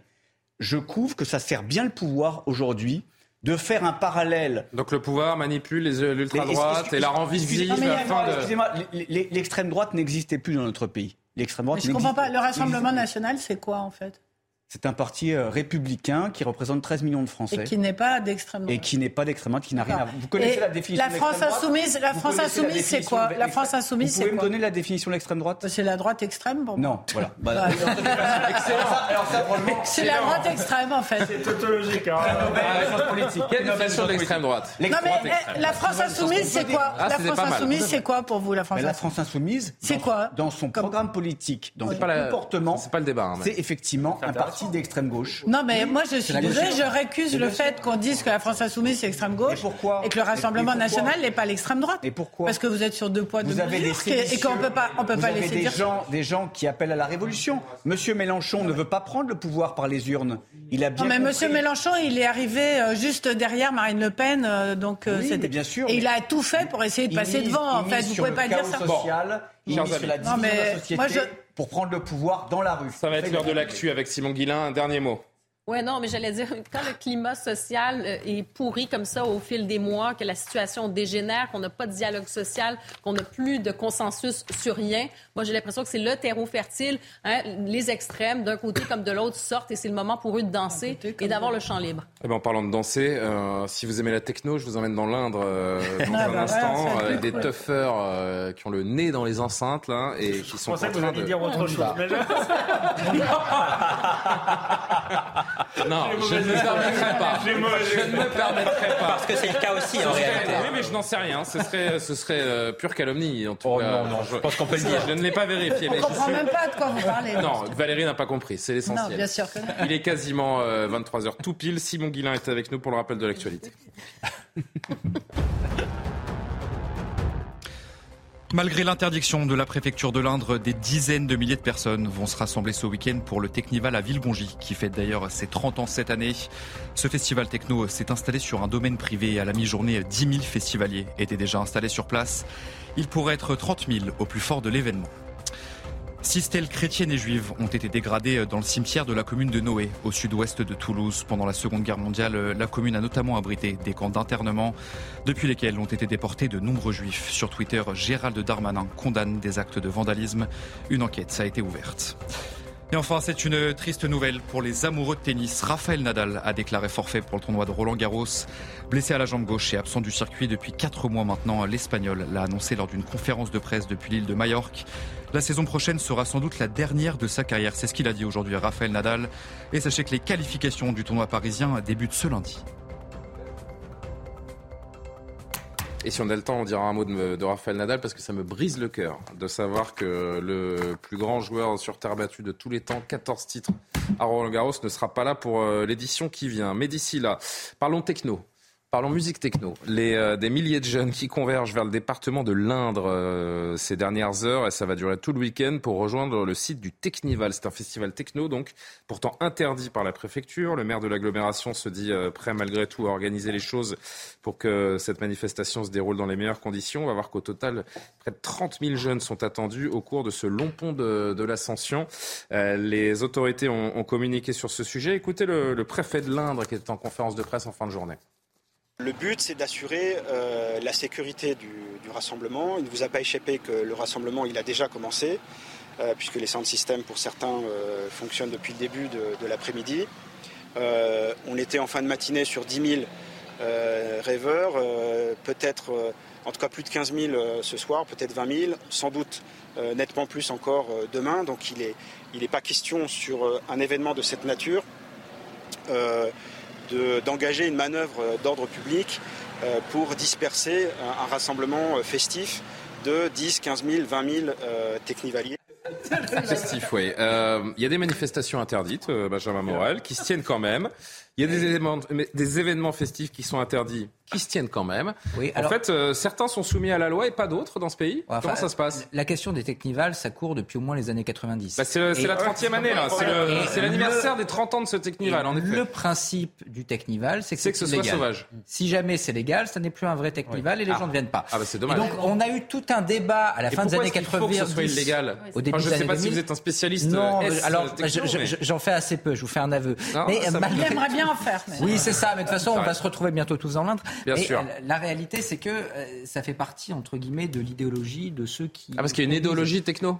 Il n'y a pas une idéologie, mais on va dire qu'il y a une contre-culture qui veut que justement ce qui est légal, c'est pas bien, et que ce qui est illégal, c'est fun. Et donc ce faisant, Ah. vous faites des choses illégales, et encore une fois, ça fait partie du principe, dans les années 90-2000, on essaie de construire une législation pour, pour arrêter ça. C'est objectivement compliqué. Objectivement, on n'y arrive pas parce que justement, eh bien, vous avez des groupes qui sont relativement bien organisés. Vous voulez faire un coup de filet de dealer là, vous pouvez y aller. Hein. Ouais, mais la réalité, c'est que le gros problème, et on en a parlé sur d'autres technivals, c'est pas la première fois qu'on traite ce type de sujet, c'est que vous avez un gros souci de maintien de l'ordre. Vous avez des gens qui, évidemment, sont souvent, eh bien, sont sur un champ privé. Hein, aussi. Sont sur un champ privé. Vous avez une concentration. Qui a priori n'est pas cultivé, donc ils ne vont pas euh, détériorer d'éventuelles euh, plantations. Vous avez une euh, concentration importante de population dans un milieu rural, et par ailleurs avec des gens qui sont éméchés et souvent pas qu'à l'alcool. Donc intervenir pour les empêcher de rentrer et pour ensuite les dégager, c'est extrêmement compliqué. Souvent pour les préfectures, il est plus facile d'encadrer la chose et d'essuyer les plates. Pardon de mélanger un peu tout d'ailleurs, mais vous me faites penser que ces gens-là, il y a un moment, ils vont rentrer chez eux, ils vont être alcoolisés, pour certains drogués, ils vont prendre la voiture. Et euh, on sait ce qui peut arriver. Malheureusement, l'actualité nous l'a prouvé euh, ces, dernières, euh, ces dernières semaines, notamment avec la triste affaire Pierre Palmade. Et si ça finit avec des gens drogués sur la route qui, qui percutent je ne sais qui, Enfin bon, c'est pas exactement le sujet, mais ça peut, ça peut en découler quand même. Yohann Usaï, votre, votre jugement là-dessus, votre vision plutôt. quand la loi est à ce point-là, à, à géométrie variable, ça crée la société que nous connaissons aujourd'hui? Je crois que ça n'est pas du tout symptomatique ou que ça ne symbolise pas euh, l'affaissement de l'autorité de l'État, dans le sens où ça existe depuis 30 ans. Donc ça n'est pas symptomatique d'une baisse d'autorité ah de l'État, me semble-t-il. C'est la constance, euh, quoi. Au moins, c'est une qualité. Hein. Non, mais ça, fait 30 ans que ça existe, donc on ne peut pas dire que ce soit symptomatique de ce que nous connaissons en ce moment. mais euh, pourquoi, vous, vous dites, pourquoi est-ce que ça n'est pas autorisé? D'abord, il faut savoir comment est-ce que ça s'organise. Vous avez un groupe d'organisateurs, ils sont très peu nombreux, hein, ça se compte sur les doigts des deux mains qui, euh, au dernier moment, sur les boucles de messagerie, euh, WhatsApp, Telegram, envoie l'adresse quelques heures avant pour dire voilà, on se retrouve à tel endroit. Donc quand vous avez des milliers de personnes. C'est comme une manifestation sauvage. Euh, quand vous avez des milliers de personnes qui, qui, convergent au même moment dans un lieu dit, c'est très difficile de les empêcher. Ensuite, pourquoi est-ce qu'ils ne demandent Ils pourraient demander une autorisation à la préfecture de s'installer dans un champ, etc. Pourquoi est-ce, pourquoi est-ce qu'ils ne le font pas? C'est moins drôle peut-être, mais pour une raison aussi qui est très simple à expliquer il y a 30 000 personnes attendues. Sur les 30 000, 29 500 vont consommer massivement des stupéfiants. Vous avez des stats en plus. oui, c'est une réalité. Vous connaissez très bien le sujet, Yoann. c'est un peu l'emporte-pièce, ça, quand même, Yoann. Non, pas du tout. ah, vous avez compté euh, Non, mais c'est une évidence, c'est certain. Enfin, tout le monde le sait. C'est évident. 95% de ceux qui vont là consomment des stupéfiants. C'est le but. Le but, c'est de ne pas dormir pendant trois jours. Alors, euh, ah sauf à être inhumain, moi, ne pas dormir pendant trois jours, c'est pas possible. Donc, naturellement, vous consommez du stupéfiant. Et si vous déclarez une manifestation, elle est encadrée. Il y a les services de secours qui sont là, mais il y a la police. Avant d'accéder au site, vous êtes fouillé une fois, vous êtes fouillé deux fois. Là, le faire de cette manière-là, évidemment, vous êtes un peu seul dans votre coin, vous faites un peu ce que vous voulez et vous consommez ce que vous voulez. Voilà. En tout cas, ils ont l'air de bien s'amuser. Euh, avant de, deux dernières réactions, écoutez Mathieu Vallet du syndicat des commissaires de police qui était chez Laurence Ferrari pour parler de cet événement tout à l'heure.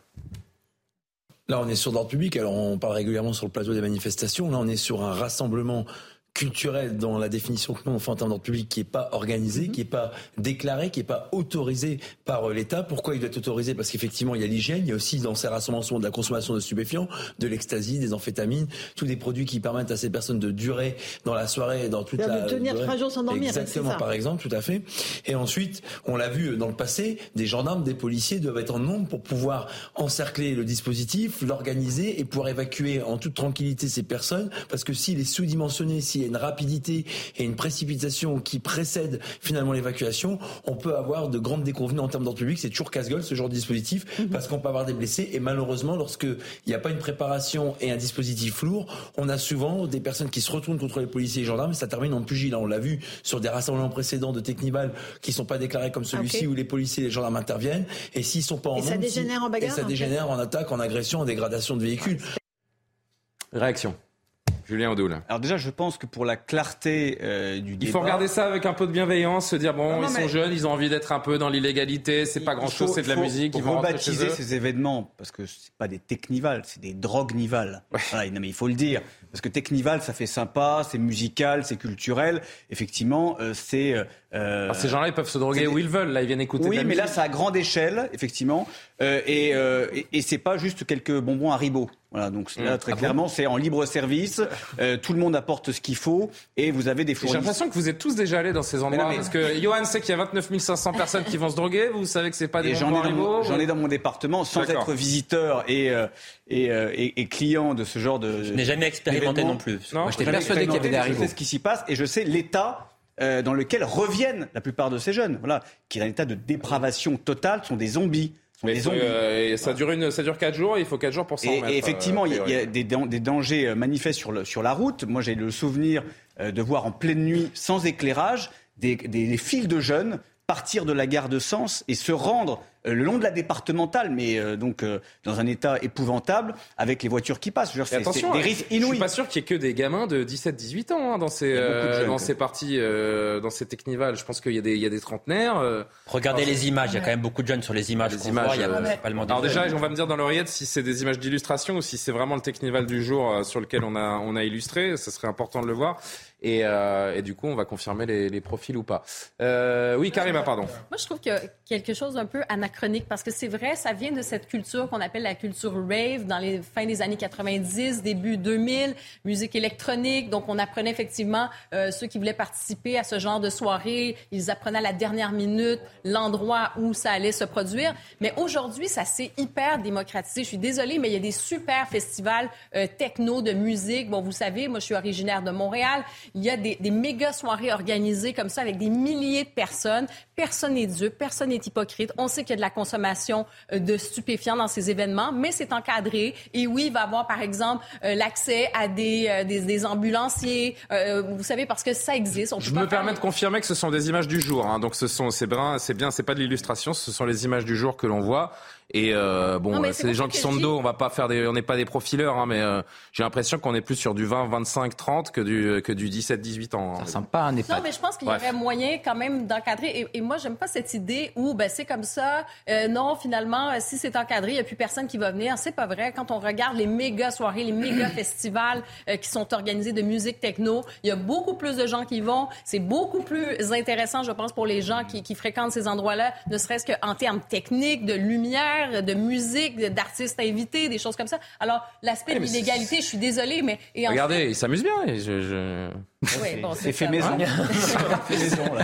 Non, après, Moi, ce que je j'ai jamais compris, c'est la proximité avec les enceintes. Pourquoi est-ce qu'il faut être euh, Qui repartent sourds, je pense. Ah, de- c'est un Oui, coup à devenir sourd? euh, Ouais, quelque ouais, chose c'est un de coup à peu- de devenir peu- sourd? Parce non, que c'est ça. c'est- Je trouve que c'est un peu des gros anachronique. On dirait qu'ils vivent encore à la fin des années 90. Je pense peu. qu'aujourd'hui, il y a moyen de, de faire mieux. Bon. Et cela dit, c'est surtout l'enjeu. Si on vient Avançons. détériorer euh, des endroits privés, ça, c'est autre chose. Puis je pense que les organisateurs, à ce moment-là, peuvent être tenus responsables.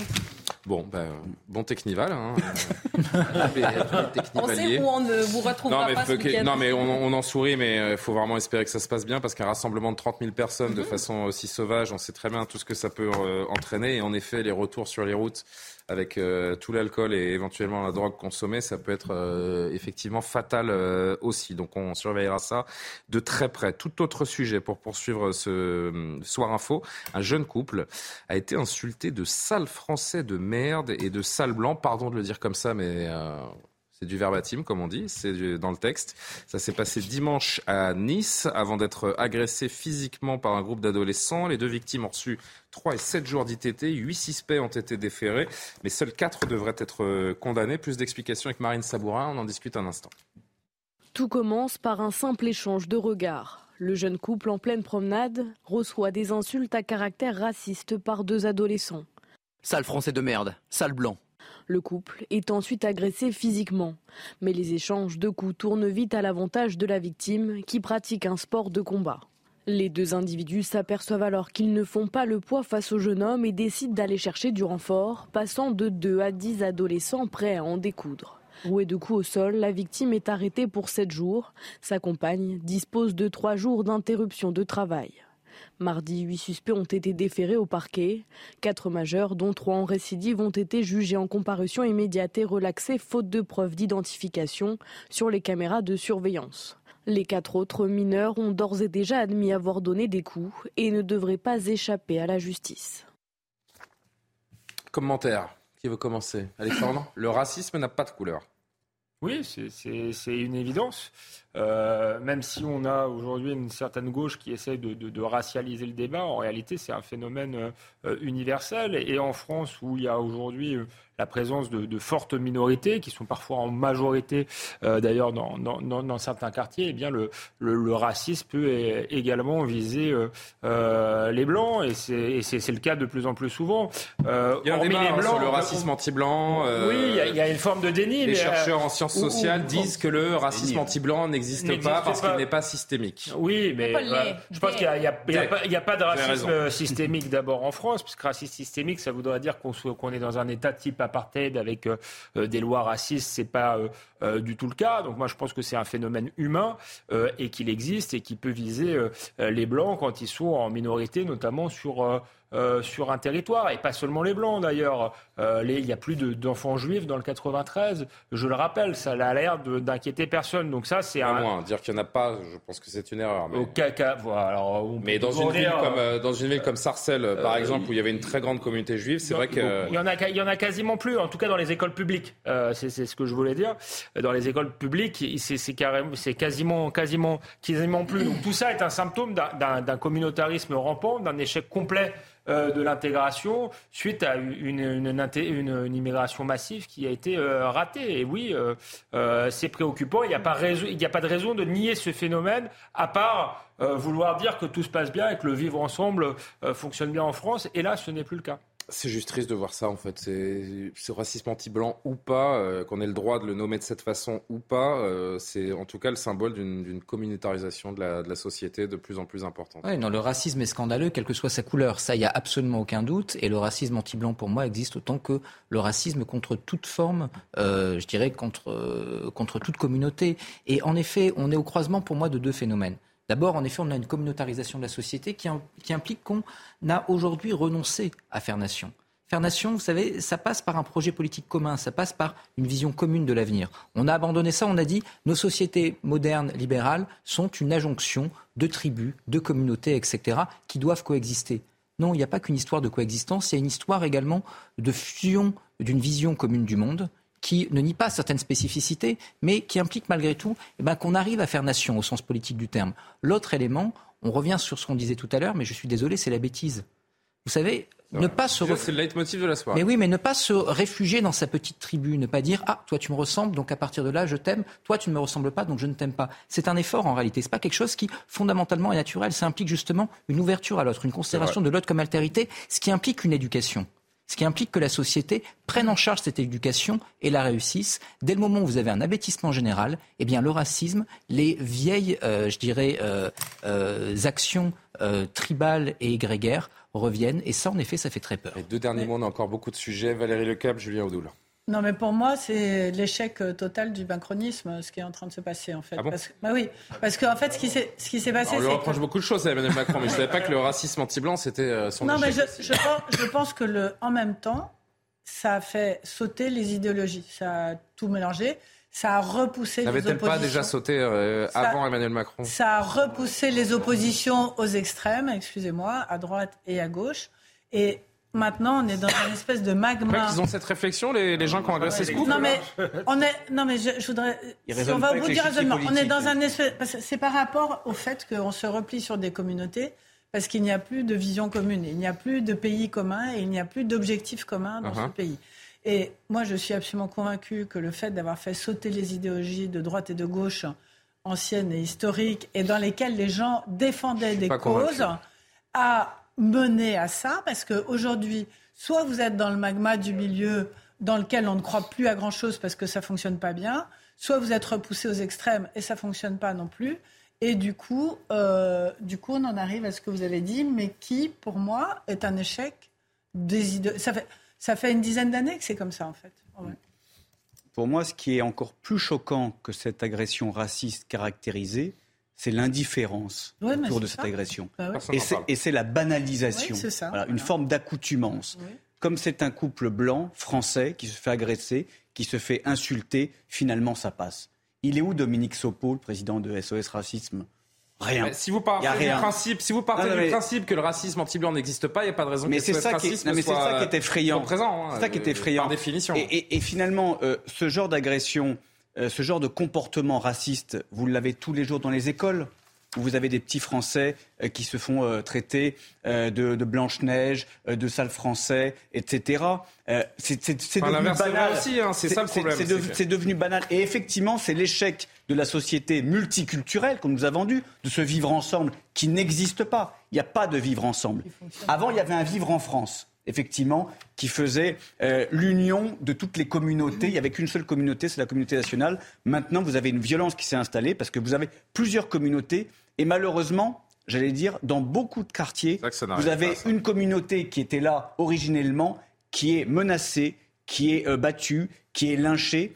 Et rappelez-vous euh, la phrase de, de Marine Le Pen de 2010 il y a bon nombre de quartiers où il n'est pas bon être femme, être juif, être homosexuel ou même être blanc. C'était en 2010. Karim Abrik. Euh, moi, je pense pas nécessairement que ça passe et puis euh, ben, je, pense qu'il y a vraiment en fait un malaise et que ça vient complètement euh, bousculer le, narratif de qui est victime, vous savez. Donc cette haine anti-blanc, elle est présente, elle est de plus en plus présente, mais on se rend compte justement que les victimes ne sont pas toujours les mêmes. Il y avait bon quand on pense aux associations antiracistes, elles vont dire bon ben euh, si vous êtes une personne racisée, vous pouvez être victime de discrimination et jamais effectivement les personnes blanches euh, sont incluses dans si vous voulez la définition d'une victime. Alors aujourd'hui, c'est tellement tabou, il y a des gens qui ne veulent tout simplement pas euh, qu'on en parle même parce que de dire que finalement on peut vous traiter pardonnez-moi de sale blanc, ça vient complètement complètement perturber si vous voulez l'argumentaire de qui peut être une victime. Je pense qu'on va le voir de plus en plus parce qu'on le voit aux États-Unis, on le voit en Amérique du Nord. Euh, c'est quelque chose qui s'exprime de plus en plus. Alors, moi, je, je, serais quand même assez inquiète euh, à ce chapitre. Des images qui ont été maintenant euh, largement diffusées sur les réseaux sociaux. Ça se passe jeudi euh, dernier, jeudi 11 mai, enfin jeudi de la semaine dernière, dans un collège de la ville de Genk, c'est donc en, Belgique, euh, qui organisait une action de sensibilisation contre l'homophobie avec l'installation d'un stand, d'un atelier de lutte anti-homophobe dans la cour de récréation pour, pour ces jeunes. Donc c'est alors que plusieurs dizaines d'autres élèves se sont rassemblés autour du stand de l'association LGBT+, afin de perturber leurs actions. Ça a donné cette séquence.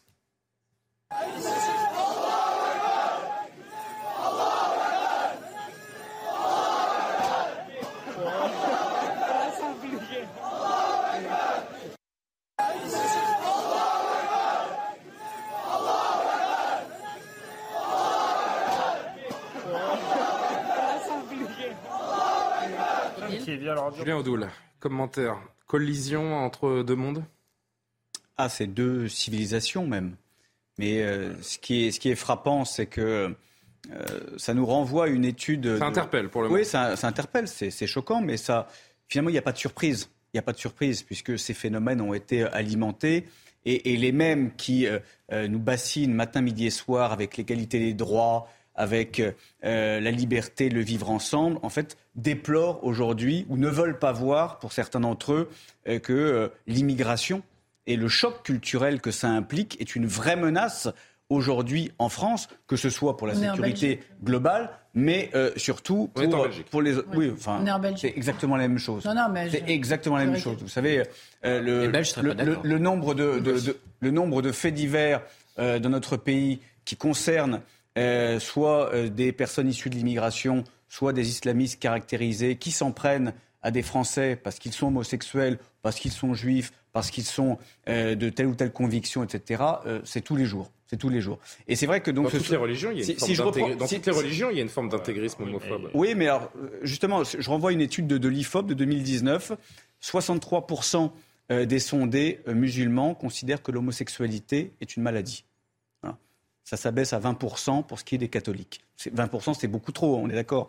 Mais vous voyez euh, le, problème qu'il y a avec une culture ou avec certaines personnes qui jugent que l'homosexualité est un crime et donc que, ce, que les personnes homosexuelles doivent être traitées ou maltraitées en fonction de ce crime. alors, on va poursuivre la, conversation. Johan, vous reprenez. Je voudrais juste qu'on entende Claude Boniquet, qui est notre euh, correspondant à, Bruxelles, qui, euh, qui analyse ce phénomène. Écoutez-le Dans un, segment de, la jeunesse musulmane, il y a, entre autres, sous l'influence des frères musulmans et d'autres organisations ou de certains prédicateurs, il y a un retour à une sorte d'ordre moral extrêmement pesant et coercitif qui fait que les comportements qui sont décrits par ces gens comme étant déviants, comme euh, l'homosexualité.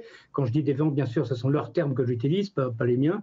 Euh, cette propagande a, un écho dans la jeunesse. En Belgique comme en France, on sait très bien que dans certains établissements scolaires, il est extrêmement difficile d'aborder certains sujets, que ce soit les questions liées à l'histoire, hein, la Shoah ou, la création de l'État d'Israël, ou que ce soit des thématiques de société comme les droits des femmes, euh, l'homophobie et, et ce genre de choses. Ça n'est malheureusement pas une surprise.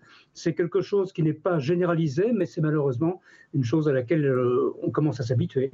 Yohann Usaï, je disais tout à l'heure, cette séquence nous interpelle forcément. Naturellement, parce que ces lycéens, euh, ils crient Allah Akbar, qu'ils font directement référence à leur religion. Euh, et notre étude a montré que beaucoup de jeunes musulmans plaçaient leur religion au-dessus des lois de la République, en l'occurrence. Alors ça se passe en Belgique, mais ça se passe aussi régulièrement euh, en France. Vous savez que l'homophobie tue dans notre pays, hein, et, bah, de, chiffres, de hein. manière régulière, malheureusement. L'étude du ministère de l'Intérieur publiée euh, hier indique que les actes touchant les personnes LGBT plus les actes violents hein, concernant ces personnes ont augmenté de 3% en 2022 par rapport à l'année précédente, ce qui équivaut à 4000 faits, plus de 4000 faits enregistrés sur l'année. Bien euh, sûr, et là on parle des agressions qui sont souvent des agressions physiques qui sont signalées. On ne compte pas les agressions, les menaces verbales, les intimidations, le harcèlement verbal quand on est un, un jeune homosexuel au collège, au lycée, etc. L'ancien maire du Bourget, là, il y a quelques jours, qui a été agressé à coups de couteau avec son compagnon dans la rue. Ça peut être extrêmement difficile. Donc on voit bien qu'une euh, une partie euh, de ceux qui pratiquent la religion musulmane considèrent effectivement que leur loi, la loi du Coran, doit s'appliquer manifestement sur l'ensemble du territoire. Donc je crois que collectivement, les responsables politiques doivent leur rappeler que ça n'est ni le cas en Belgique, ni le cas en France, qui est un pays laïque. Nous avons longtemps été naïfs vis-à-vis des frères musulmans. Euh, Claude Moniquet y faisait euh, référence. Ils ont longtemps et ils continuent toujours dans certains quartiers à, répandre leur haine, leur intolérance et, et leur doctrine pour essayer de l'appliquer sur l'ensemble du territoire. Nous avons longtemps été naïfs, je le disais, parce que nous avons pensé pendant des années et des années que nous pourrions les faire revenir dans la République, que nous pourrions les intégrer, les faire participer à la vie collective. Ça n'est plus le cas. Nous en avons pris conscience. Quand je dis nous, ce sont les responsables politiques. Donc nous avons perdu effectivement cette naïveté-là heureusement, mais il y a encore beaucoup de chemin à faire pour barrer la route de ceux qui aujourd'hui, en nombre, veulent nous imposer leurs lois dans l'ensemble de notre territoire. Et évidemment, ça n'est ni souhaitable ni acceptable. Et c'est un combat qui sera difficile, long, mais évidemment, le responsable politique ne doit pas baisser les bras. C'est incroyable de se dire qu'en 2022, euh, il n'y a pas une stagnation, une diminution des actes homophobes, mais une augmentation dans, dans ce pays, qu'ils viennent d'ailleurs de quel que soit le, oui, oui, non, quel mais que non. soit le, quelle que soit l'idéologie, hein, j'ai envie de dire je, suis désolé de vous, vous reprendre parce que euh, Johan disait euh, il y a une prise de conscience des politiques, euh, mais, mais, vous-même, vous êtes, on se sent obligé de dire d'où qu'ils viennent. Non, pas d'où qu'ils viennent. Alors, il reste des homophobes ailleurs que dans l'islam, mais je ne suis pas certain que 100% des actes homophobes dans ce pays ah viennent d'islamistes. on était en train de le dire, mais, mais je pense que les actes homophobes sont marginaux, euh, venant, ne venant pas des islamistes, et sont très importants dans certains quartiers, dans certaines écoles, dans certains territoires. Et donc, quel, chiffre avez-vous à la il faut, il faut le dire haut et fort. Bah, c'est très compliqué. Qu'est-ce qu'on a comme statistique pour dire ça C'est juste un ressenti, un doigt On ne peut pas faire des Mais si c'est un doigt mouillé, c'est difficile. Enfin, on a quand même des faits. Là, on a des gens qui crient à la Wagba. Ils crient pas. Euh, enfin, ils n'ont pas une croix chrétienne ou je ne sais quoi. Euh, donc, il faut à un moment ouvrir euh, ouvrir les yeux et, faire le juste pour faire le bon diagnostic. Il ne s'agit pas de, stigmatiser, même si je trouve ce mot. Enfin, j'en ai pas d'autre, mais il suffit pas de, montrer du doigt. il s'agit pas de montrer du doigt qui que ce soit, mais si on veut combattre les problèmes, il faut savoir d'où ils viennent. Et encore une fois, il va falloir du temps pour les remettre dans le droit chemin de la République, ceux qui sont là et qui ont vocation à rester en France. mais on en est là aussi parce que par des flux migratoires mal maîtrisés, on a des territoires qui sont totalement communautarisé. Et du coup, on a une culture qui s'applique, des mœurs qui s'appliquent, qui ne sont Mm. pas les mœurs françaises ou les mœurs belges. Donc c'est ce problème-là aussi euh, qu'il va falloir traiter, sinon on n'y arrivera pas. Et on n'y arrivera pas par les bons sentiments et en brandissant des drapeaux et en ayant des, des brassards. Ça, c'est de la connerie. Pardonnez-moi, face à, à- à des islamistes, des gens qui sont euh, violemment convaincus que que l'autre finalement n'est pas n'est pas un être humain en quelque sorte. Euh, je pense que les- les bons sentiments ça marche pas. Donc c'est des politiques globales, structurelles qu'il va falloir mettre en place. Benjamin Morel, euh, un dernier mot, à moins qu'on ait un- une dernière intervention. Le gouvernement va présenter avant l'été un plan pour mieux lutter contre les violences anti-LGBT. Est-ce qu'il faut en attendre quelque chose? Bah, pff, probablement pas grand-chose, parce qu'encore une fois, je rejoins ce qui a été dit. Le problème vert. est structurel. Si vous regardez, si vous regardez les enquêtes d'opinion, vous avez une société qui est de plus en plus tolérante en matière euh, de- d'intégration des homosexuels. Mais en revanche, vous avez des groupes singulièrement qui aujourd'hui rentrent dans une démarche d'intolérance de plus en plus radicale. Donc c'est pas tellement un plan global, même s'il peut être utile. C'est vraiment comment est-ce qu'on arrive aujourd'hui, eh bien, à des euh, à, à enlever l'hom- l'homophobie de ces petites catégories de population. Et là, je suis désolé, mais la mais réponse, pas enlever, excusez-moi. là, je, je finis. La réponse, c'est la laïcité, c'est l'école. Aujourd'hui, on a organisé une porosité de l'école vis-à-vis de la société dans laquelle Elle en elle a est. des missions, l'école. Hein Et cette porosité, ben oui, je suis désolé. Déjà qu'à lire et écrire, Oui, mais c'est on- compliqué, Exactement, alors mais c'est faut, compliqué. euh, Mais on a organisé une porosité de l'école. les enfants aussi sur toutes ces questions. On a organisé une porosité de l'école vis-à-vis de la société qui l'entoure dans certains quartiers, ce qui fait qu'aujourd'hui, il y a de l'entrisme dans ces structures-là et que l'école ne joue plus son rôle en la matière. Si on ne refait pas de l'école un sanctuaire, on n'y arrivera pas. Non, mais On s'arrête là. Allez, tout dernier mot. Le principal défi, c'est d'éviter d'importer des homophobes. Il est là le véritable problème. Vous n'allez pas réussir à extirper l'homophobie l'antisémitisme de gens. Allez me prouver que ces jeunes ne sont pas citoyens belges. Est-ce qu'ils sont nés ailleurs? Probablement pas. bien, Ça veut dire que- la plupart du temps, c'est pas importé. Ce sont les quatrième, cinquième générations. deux courbes, l'augmentation du nombre d'actes et d'agressions homophobes et l'augmentation des flux migratoires. Vous pouvez pas lier ça directement. Mais bien sûr que oui, mais tout Mais est pareil, vous n'avez pas de chiffres pour le dire. On a les retours du terrain, on a les retours Non, du terrain, on a Les les retours du témoignages. oui. Malheureusement, que certaines Ah, associations veulent cacher. Et ça, je déplore que des associations comme SOS Homophobie passent leur temps à essayer de dissimuler et que des responsables politiques, le- le- l'effacement du tweet de Sandrine Rousseau euh, concernant ce footballeur qui a Oui. refusé euh, de, de se prêter à. Et elle, lui a, elle a tweeté Vous êtes homophobe et elle a retiré son tweet. Et elle a expliqué en disant Ah, mais attention, le joueur allait être menacé. Mais si le joueur s'appelait euh, Bertrand Dupont Comme si ça lui et il était français de souche, là, il n'y aurait aucun problème, même s'il était menacé. Mais là, comme c'est sa clientèle électorale et que Sandrine Rousseau, comme une bonne islamo-gauchiste, a besoin de cet électorat-là, de toute façon, on efface. On a terminé? Non, on peut juste rajouter. Ah, Je me disais, mais Valérie Lecap qui veut pas prendre la parole sur un sujet étonnant. Non, non, mais parce que j'attendais que vous me donniez la parole. Oh, mais, euh, Nouveau. je, moi, je me pose la question de savoir si c'est pas lié à la religion et à l'hyper-religion, en fait. Parce que vous avez raison, la société. C'est lié, mais c'est complètement lié. Non, mais parce que historiquement, dans la vieille France d'autrefois, L'homosexualité euh, les était interdite. catholiques, ils n'étaient pas extrêmement tolérants. Jusqu'à quand l'homosexualité a été interdite dans ce pays? Ben oui, c'est ça ce que je veux dire. pas- C'est-à-dire que, 80. en fait, C'est en encore fait, considéré comme une maladie mentale, si je ne m'abuse, jusqu'en 1900. Voilà. Voilà. Et, et quand Donc- vous avez dans une famille, hein, en jusqu'en Voilà. 1980, quand il y avait quelqu'un qui question- montrait des signes d'homosexualité dans une pose- famille, on l'envoyait chez le psychiatre. hein. Exactement. Donc, euh, Donc la question que je me permets de poser, c'est est-ce que la tolérance de la société française euh, ex-catholique, qui n'est plus catholique parce qu'il n'y a plus que 8% de catholiques en France, n'a pas été euh, proportionnelle au fait qu'il n'y a plus de religion catholique pratiquante en France? Parce que l'hyper-religieux... Mais si, euh, mais attendez, euh, euh, il y, a, il y a 30 ans, il faut lire euh, Jérôme Fourquet, hein. il y a 30 ans, il y Ah, avait c'est bon pour ça, 50% de catholiques en France. Aujourd'hui, il y a 8% de catholiques Non mais en France. Valérie, les, lois, vois pas les lois- rapport. les lois de la République sont supérieures aux lois de la religion. Point. Il n'y a pas à débattre Non, de c'est ça. pas- on arrête, on arrête la République doit s'imposer. C'est pas le sujet. Sur les- Sur les lois de la Le République, sujet, c'est que vous- quand on voit des scènes comme grave, ça qui sont... euh, ben, enfin, là, on a vu des scènes en- avance, en, ouais. Belgique, mais que ce soit en France, je pense que le message contre justement l'homophobie doit continuer à être martelé. Excusez-moi, mais quand ça dépasse justement la loi, euh, il y a des sanctions aussi. Là, C'est- je- on n'est pas juste dans le harcèlement, on est vraiment dans une forme d'agression. Et je pense aussi que ça fait déshonneur à des personnes de culture musulmane qui luttent aussi Bien contre l'homophobie et qui veulent retrouver en France, qui s'installent aussi en France, qui vivent ici en France depuis des générations ou en Belgique, parce qu'il y a cette liberté aussi euh, d'aimer qui vous voulez, de pouvoir être avec qui vous voulez. Donc des scènes comme ça sont absolument glaçantes, il faut les condamner, il faut réagir aussi, donc par l'école et aussi par le biais de la loi. Cannes, sa croisette. son tapis rouge, son festival. C'est polémique également, qui enflamme euh, justement la croisette, le retour en grâce de Johnny Depp avec le film de Maïwen, Jeanne Dubarry, projeté en ouverture euh, hier. C'était hier la projection. Hein. Euh, L'acteur américain est accusé de violence conjugale. par- c'était mardi. C'était mardi. Euh, L'acteur américain est accusé de violence conjugale par son ex-femme Amber Heard, banni, des plateaux de tournage américains. Le choix de cet acteur pour incarner Louis XV et celui euh, d'ouvrir le festival avec, lui et ce film a suscité nombre de réactions indignées. Il y a eu cette tribune, plusieurs organisations féministes ont fait part de leur récœurement, un collectif d'actrices et d'acteurs dans lequel on voit euh, Julie Gaillet, Laure Calamy notamment ont signé une tribune pour protester contre le fait de dérouler le tapis rouge aux hommes et femmes qui agressent, en référence à Johnny Depp et à Maïwen, donc a choisi euh, Johnny Depp comme, euh, comme acteur. Euh, ça tire à boulet rouge, donc sur, sur Johnny Depp et, et un peu aussi sur Maïwen ces, ces dernières heures. Sandrine Rousseau, vous en parliez, elle n'est jamais loin, Sandrine Rousseau. Polanski, Depp, Depardieu, Besson, toujours euh, applaudi et ovationné, Adèle Haenel critiqué. Et bonne journée euh, surtout. Donc euh, il y a un problème euh, certain, euh, c'est que Luc Besson n'a pas été condamné.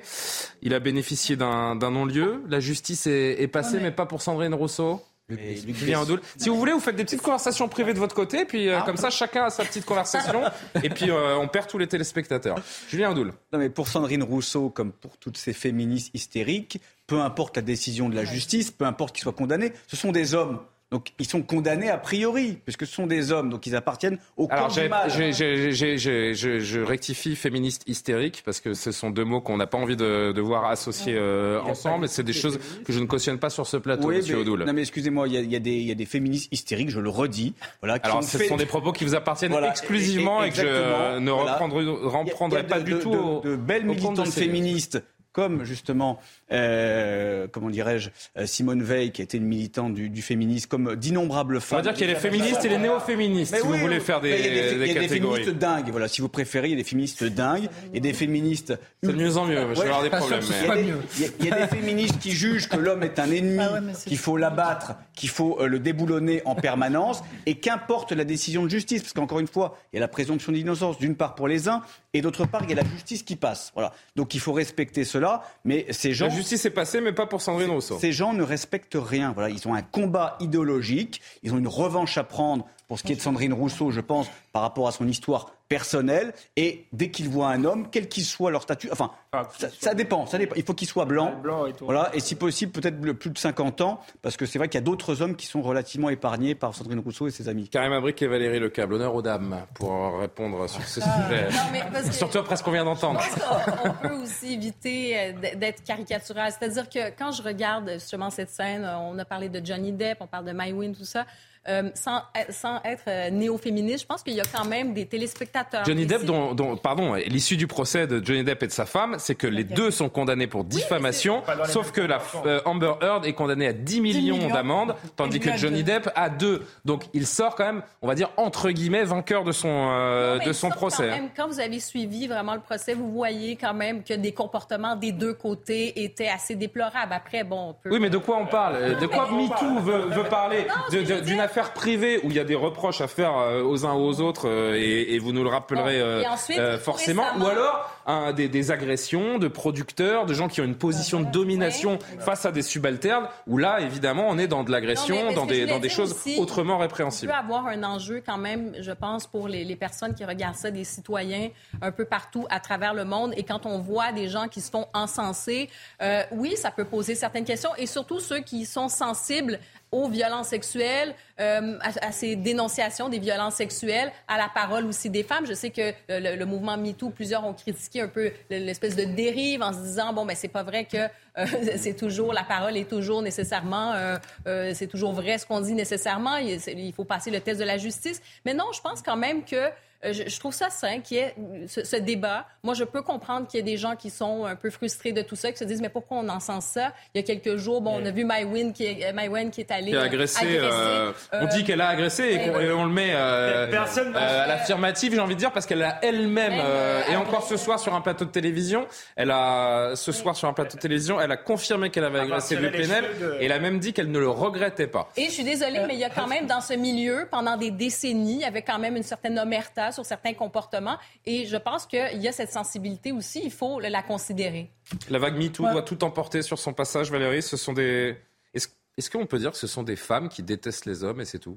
Moi, je ne crois pas du tout. Je crois qu'on est en train de tout mélanger, en fait. Et vous avez raison, euh, Julien. Moi, je suis tout à fait d'accord avec ce que vous avez dit. C'est-à-dire que vous avez. Oui, tout à fait. Il y a d'un côté un divorce euh, qui se passe mal entre deux personnes euh, qui disent des choses qu'ils ne devraient pas dire et qui ont des violences qu'ils ne devraient pas avoir qui sont condamnées toutes les deux, euh, l'un à 10 millions de, euh, l'une, pardon, à 10 millions d'euros de, de, diffamation et lui à 2 millions. Donc il a été moins condamné qu'elle, elle a mhm. été plus euh, condamnée que lui. Et de l'autre côté, et ça n'a strictement rien à voir, je veux dire, il y a des tas de gens qui ont divorcé et ça s'est pas forcément bien passé. Et de l'autre côté, il y a des hommes qui profitent de leur position et dominante côté, pour vous aviez raison de dire des choses. Tout que, à fait. en particulier dans le cinéma, ça n'a rien à voir. En particulier dans le cinéma où le mouvement MeToo a été lancé quand même. Il y a des producteurs, des réalisateurs qui ont fait des chantages insupportables sur des femmes et des femmes qui avaient tellement envie euh, de devenir actrices, etc., qu'elles se sont pliées à des choses auxquelles elles n'auraient pas dû se plier. Et heureusement que MeToo l'a mis Et je euh, trouve, je trouve que je trouve que l'amalgame est absolument totalement absurde parce qu'il décrédibilise le mouvement MeToo qui avait une origine euh, positive et il permet effectivement d'arriver à, des propos un petit peu, euh, un petit peu exagérés, comme vous avez dit tout à l'heure euh, concernant, et, et, et à l'exagération des femmes qui, elles aussi, mélangent tout, en fait. Et, Écoutez, il faut séparer les deux situations. Johnny Depp, en conférence de presse hier, qui n'a pas éludé euh, ce sujet et sa situation personnelle. Alors, est-ce que j'ai l'impression d'être boycotté? Eh bien, non, pas du tout. Je n'ai pas l'impression d'être boycotté par Hollywood. Parce que je ne pense pas du tout à Hollywood. Peu m'importe. Je n'ai pas vraiment besoin d'Hollywood moi-même.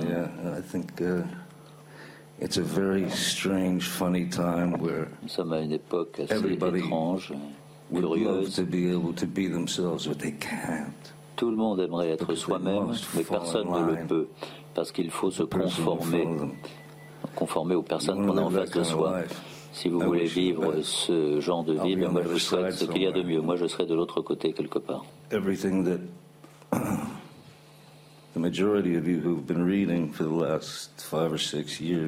Tous ceux d'entre vous qui ont lu beaucoup de choses depuis 5 ou 6 ans, I mean, with regard to me and my life, the majority of what you read, en ce qui me concerne, en ce qui concerne ma vie, fantastically,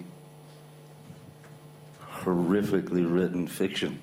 Vous avez um, lu de la fiction euh, rédigée d'une façon fantastique et horrible.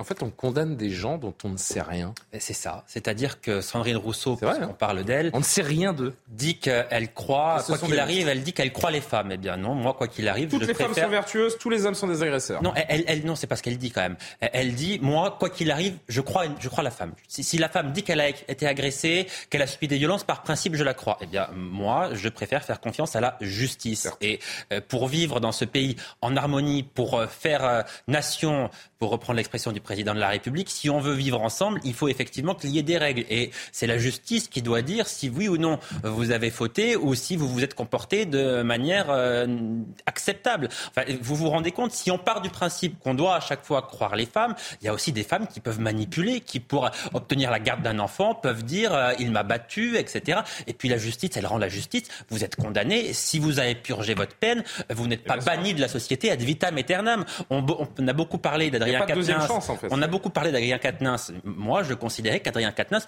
pouvait retourner dans l'hémicycle parce qu'il avait purgé sa peine. La justice l'a condamné. Il n'a pas été condamné à une peine d'inéligibilité. Bon, euh, là, en l'occurrence, en plus, Johnny Depp, je veux dire, il n'a pas perdu son procès. Donc, euh, Écoutez, faisons confiance à la justice et ne condamnons pas les gens sur les plateaux de télé, dans l'hémicycle à l'Assemblée nationale. C'est pas possible. Il y a une forme de doxa médiatique autour de ça. On va pas se, on va pas se cacher. Résultat, les critiques de ce film, La Dame de Barry, sont épouvantables. J'en ai lu une qui parle d'un film puant et gênant. Et euh, sauf que depuis 48 heures, ça cartonne. Le démarrage euh, est exceptionnel. Ça va faire comme j'accuse de Polanski, en fait. C'est-à-dire condamné par tout le monde parce que c'est Polanski, mais à l'arrivée, ça a cartonné. C'était un grand film. Très bon film. Bien sûr, j'accuse magnifique. À, Karima qui disait, euh, on encense, on encense ça comme si on encensait le comportement privé de Johnny Depp. Je pense que Euh, Johnny Depp est un grand acteur qui a fait des, centaines de films et c'est pour ça qu'il monte les marches. Maïwen est une bonne réalisatrice et c'est une très bonne réalisatrice. Elle a vraiment un, une patte et, un, Police était un, très grand film. Mon roi magnifique aussi. D'ailleurs, elle a subi des violences, donc je crois que très elle, sait, elle sait aussi de, de, de quoi elle parle. Donc c'est une question de, de, cinéma et donc là on mélange des faits privés qui n'ont d'ailleurs pas été condamnés pour ce qui est le cas de Johnny Depp par la justice avec, avec le cinéma. Et je crois son que sixième film. Et, ah, et, je crois qu'on se souviendra de, Johnny Depp euh, très longtemps et que soit on oubliera Sandrine Rousseau, soit qu'elle restera dans l'histoire comme euh, le sénateur McCarthy, si vous voulez. Bon, une dernière chose avant, de, avant la dernière image et de se, et de se quitter. Euh, on a beaucoup parlé d'Adèle Enel ces derniers jours, qui a décidé donc d'arrêter le, le, cinéma, de claquer la porte du cinéma pour se consacrer à son combat euh, idéologique, combat idéologique qui s'exprime en langage inclusif. Écoutez. Euh, je fais cette vidéo pour dire que j'ai signé la pétition lancée par la Pride des banlieues de la PMA pour tous. J'ai signé cette pétition parce qu'aujourd'hui, euh, la PMA reste excluante. Alors déjà, elle reste excluante dans la loi pour les personnes trans, mais également dans les faits et via un contrôle médical et, euh, et administratif pour bon nombre d'autres personnes, dont les personnes grosses, les personnes handies et les personnes racisées. Ce qui veut dire qu'en fait, aujourd'hui, les donneuses et les receveureuses doivent correspondre euh, en termes de couleur de peau et de couleur d'yeux. Bon, bah déjà, ça, ça donne lieu à, euh, un traitement administratif absolument raciste. Mais également, qu'est-ce que ça veut dire? Ça veut dire que dans les faits, aujourd'hui, les personnes non blanches, les personnes racisées, euh, ont, des délais d'attente pour bénéficier de la PMA qui sont deux, trois fois plus longs que celles des personnes blanches. On a perdu Adèle Haenel. Alors, euh, alors, je, oui. Euh... Je, on, pourrait, en rire, mais on peut aussi surtout en pleurer. Du, du, du, splendide au ridicule, il n'y a qu'un pas, mais là, c'est quand même tout de même. Elle assez... les guider. Je suis même pas sûr qu'elle comprenne ce qu'elle dit elle-même. Écoutez, ça montre jusqu'où peut aller l'idéologie. Alors, c'est peut-être pas mal, en effet, pour articuler euh, recevreuses, mais fondamentalement. Les recevreuses et les donneuses. Les donneureuses. Donneuses. Je sais même plus. Moi, je trouve, moi, je trouve ça extrêmement rassurant parce qu'en réalité, bah, là, on voit à quel point ce type d'idéologie peut mener au ridicule. Et donc, ce faisant, combien eh bien, ce type d'idéologie finit par se déconstruire. Je crois avoir lu, je ne sais pas si c'est une bêtise ou pas, mais je crois avoir lu que la personne qui a inventé l'écriture exclusive, inclusive, a rappelé que c'était une écriture qui est faite pour être euh, écrite, mais qui n'est pas faite pour être parlée. Donc c'est ridicule en fait de la parler. Cette, euh, ouais, non, on ne contrôle pas les monstres qu'on crée. Je suis d'accord avec euh, Benjamin Moral. En réalité, tout ça mérite d'être tourné à la dérision et un grand éclat de rire, ce qu'on a fait spontanément parce que nous sommes des personnes. Ouais, mais c'est pas drôle si on se pose un peu. Hein. Mais, mais, mais le problème, c'est qu'il y a beaucoup de gens qui la prennent au sérieux, Adèle Haenel. Elle a fait la une de Télérama parce qu'elle a fait sa carrière. Hein. Et peut-être que demain, on aura sur d'autres plateaux des gens qui s'indignent parce qu'on a bien rigolé. Euh, donc c'est moi ce qui m'inquiète. C'est pour Adèle Haenel, je suis un peu inquiet, mais je suis inquiet aussi euh, d'une société qui prend au sérieux ce genre de délire. Mais la prochaine émission, je vous fais la dernière image. Je vous fais la dernière image en langage inclusif. Un... Ah mais ça commence par un homme, donc euh... bon bah j'arrête. Est-ce que vous êtes sûr que c'est un homme euh, J'arrête tout de suite. Ça s'est passé la semaine dernière. La dernière image, un homme qui pêchait à bord d'un kayak au large des côtes d'Hawaï, euh, donc aux États-Unis bien sûr, a été attaqué par un requin. Regardez, il est tranquille sur son petit kayak, il a son petit équipement. Vous l'avez vu? Regardez, tin, tin, tin, Oh là là là là. On aperçoit euh, l'homme lui donner. Je crois qu'on a un petit ralenti qu'on va qu'on va voir pour bien voir l'attaque du, du requin. Voilà. Regardez ça. Slow motion comme on dit. Eh ouais, ouais, ça fait peur. Et en fait, alors écoutez, parce que c'est intéressant. Selon lui, le requin l'a pris pour un phoque. Parce qu'en en fait, il avait remarqué, le monsieur sur son kayak avait remarqué, alors qu'il pêchait, hein, il était parti en pêche, euh, il avait remarqué un phoque blessé à proximité. Il a supposé que le requin avait dû attaquer un petit peu plus tôt le phoque et qu'il revenait à la charge, sauf qu'il s'est pris la mauvaise, il s'en est pris la mauvaise cible. Euh, pour euh, résultat, cette image. Et heureusement, si on vous la montre, évidemment, c'est qu'il n'y a aucun dommage pour, euh, pour ce monsieur. Les attaques de requins restent rares aux États-Unis. Hein. Quatre attaques de requins ont été euh, répertoriées sur les îles d'Hawaï depuis 2023, depuis le début de l'année 2023. Ça fait peur quand même. Hein. C'est quand même. Euh, Et ouais, je sais pas ce que c'est. Ça, c'est un requin. Euh, c'est pas un requin blanc, ça. Hein. Non, non, c'est pas un requin blanc, ça. Il a le museau très large. Je pense qu'on est sur un requin, pas marteau, mais un requin. Bon, je l'ai pas. Il y a personne. Jean-Sébastien Ferjou est pas là pour m'aider sur les. Ça voit très mal le requin. C'est pour ça qu'il l'a confondu avec un phoque. Ça quoi? Ça voit très mal. Oui, mais c'est pas le c'est pas le sens le plus développé. Oui, c'est et donc c'est pour ça qu'il plutôt l'odorat et le. Je sais pas s'ils ont un sonar un peu comme les dauphins, mais. C'est surtout l'odeur du sang. on doit rendre l'antenne. C'est Loubna Daoudi, ma, ma chef d'édition, qui me qui m'ordonne de rendre l'antenne. Donc c'est ce que je vais faire sur le champ. Merci à tous les six. Merci, Merci. surtout aux téléspectateurs qui nous suivent. Demain, c'est vendredi. Et donc, ça veut dire que c'est. Euh... Lubna va m'aider Olivier Ravioli. Kéranfleck. C'est ravioli. C'est vrai, ça que c'est ravioli vendredi. C'est poisson aussi pour de- certains. Qui est demain? C'est Olivier, Olivier. Kéranfleck qu'on adore et qui euh, prendra le relais de Soir Info. J'aurai le plaisir de vous retrouver dans l'heure des Pro 2 à demain. L'édition de la nuit avec Simon Guillain. Bonne nuit.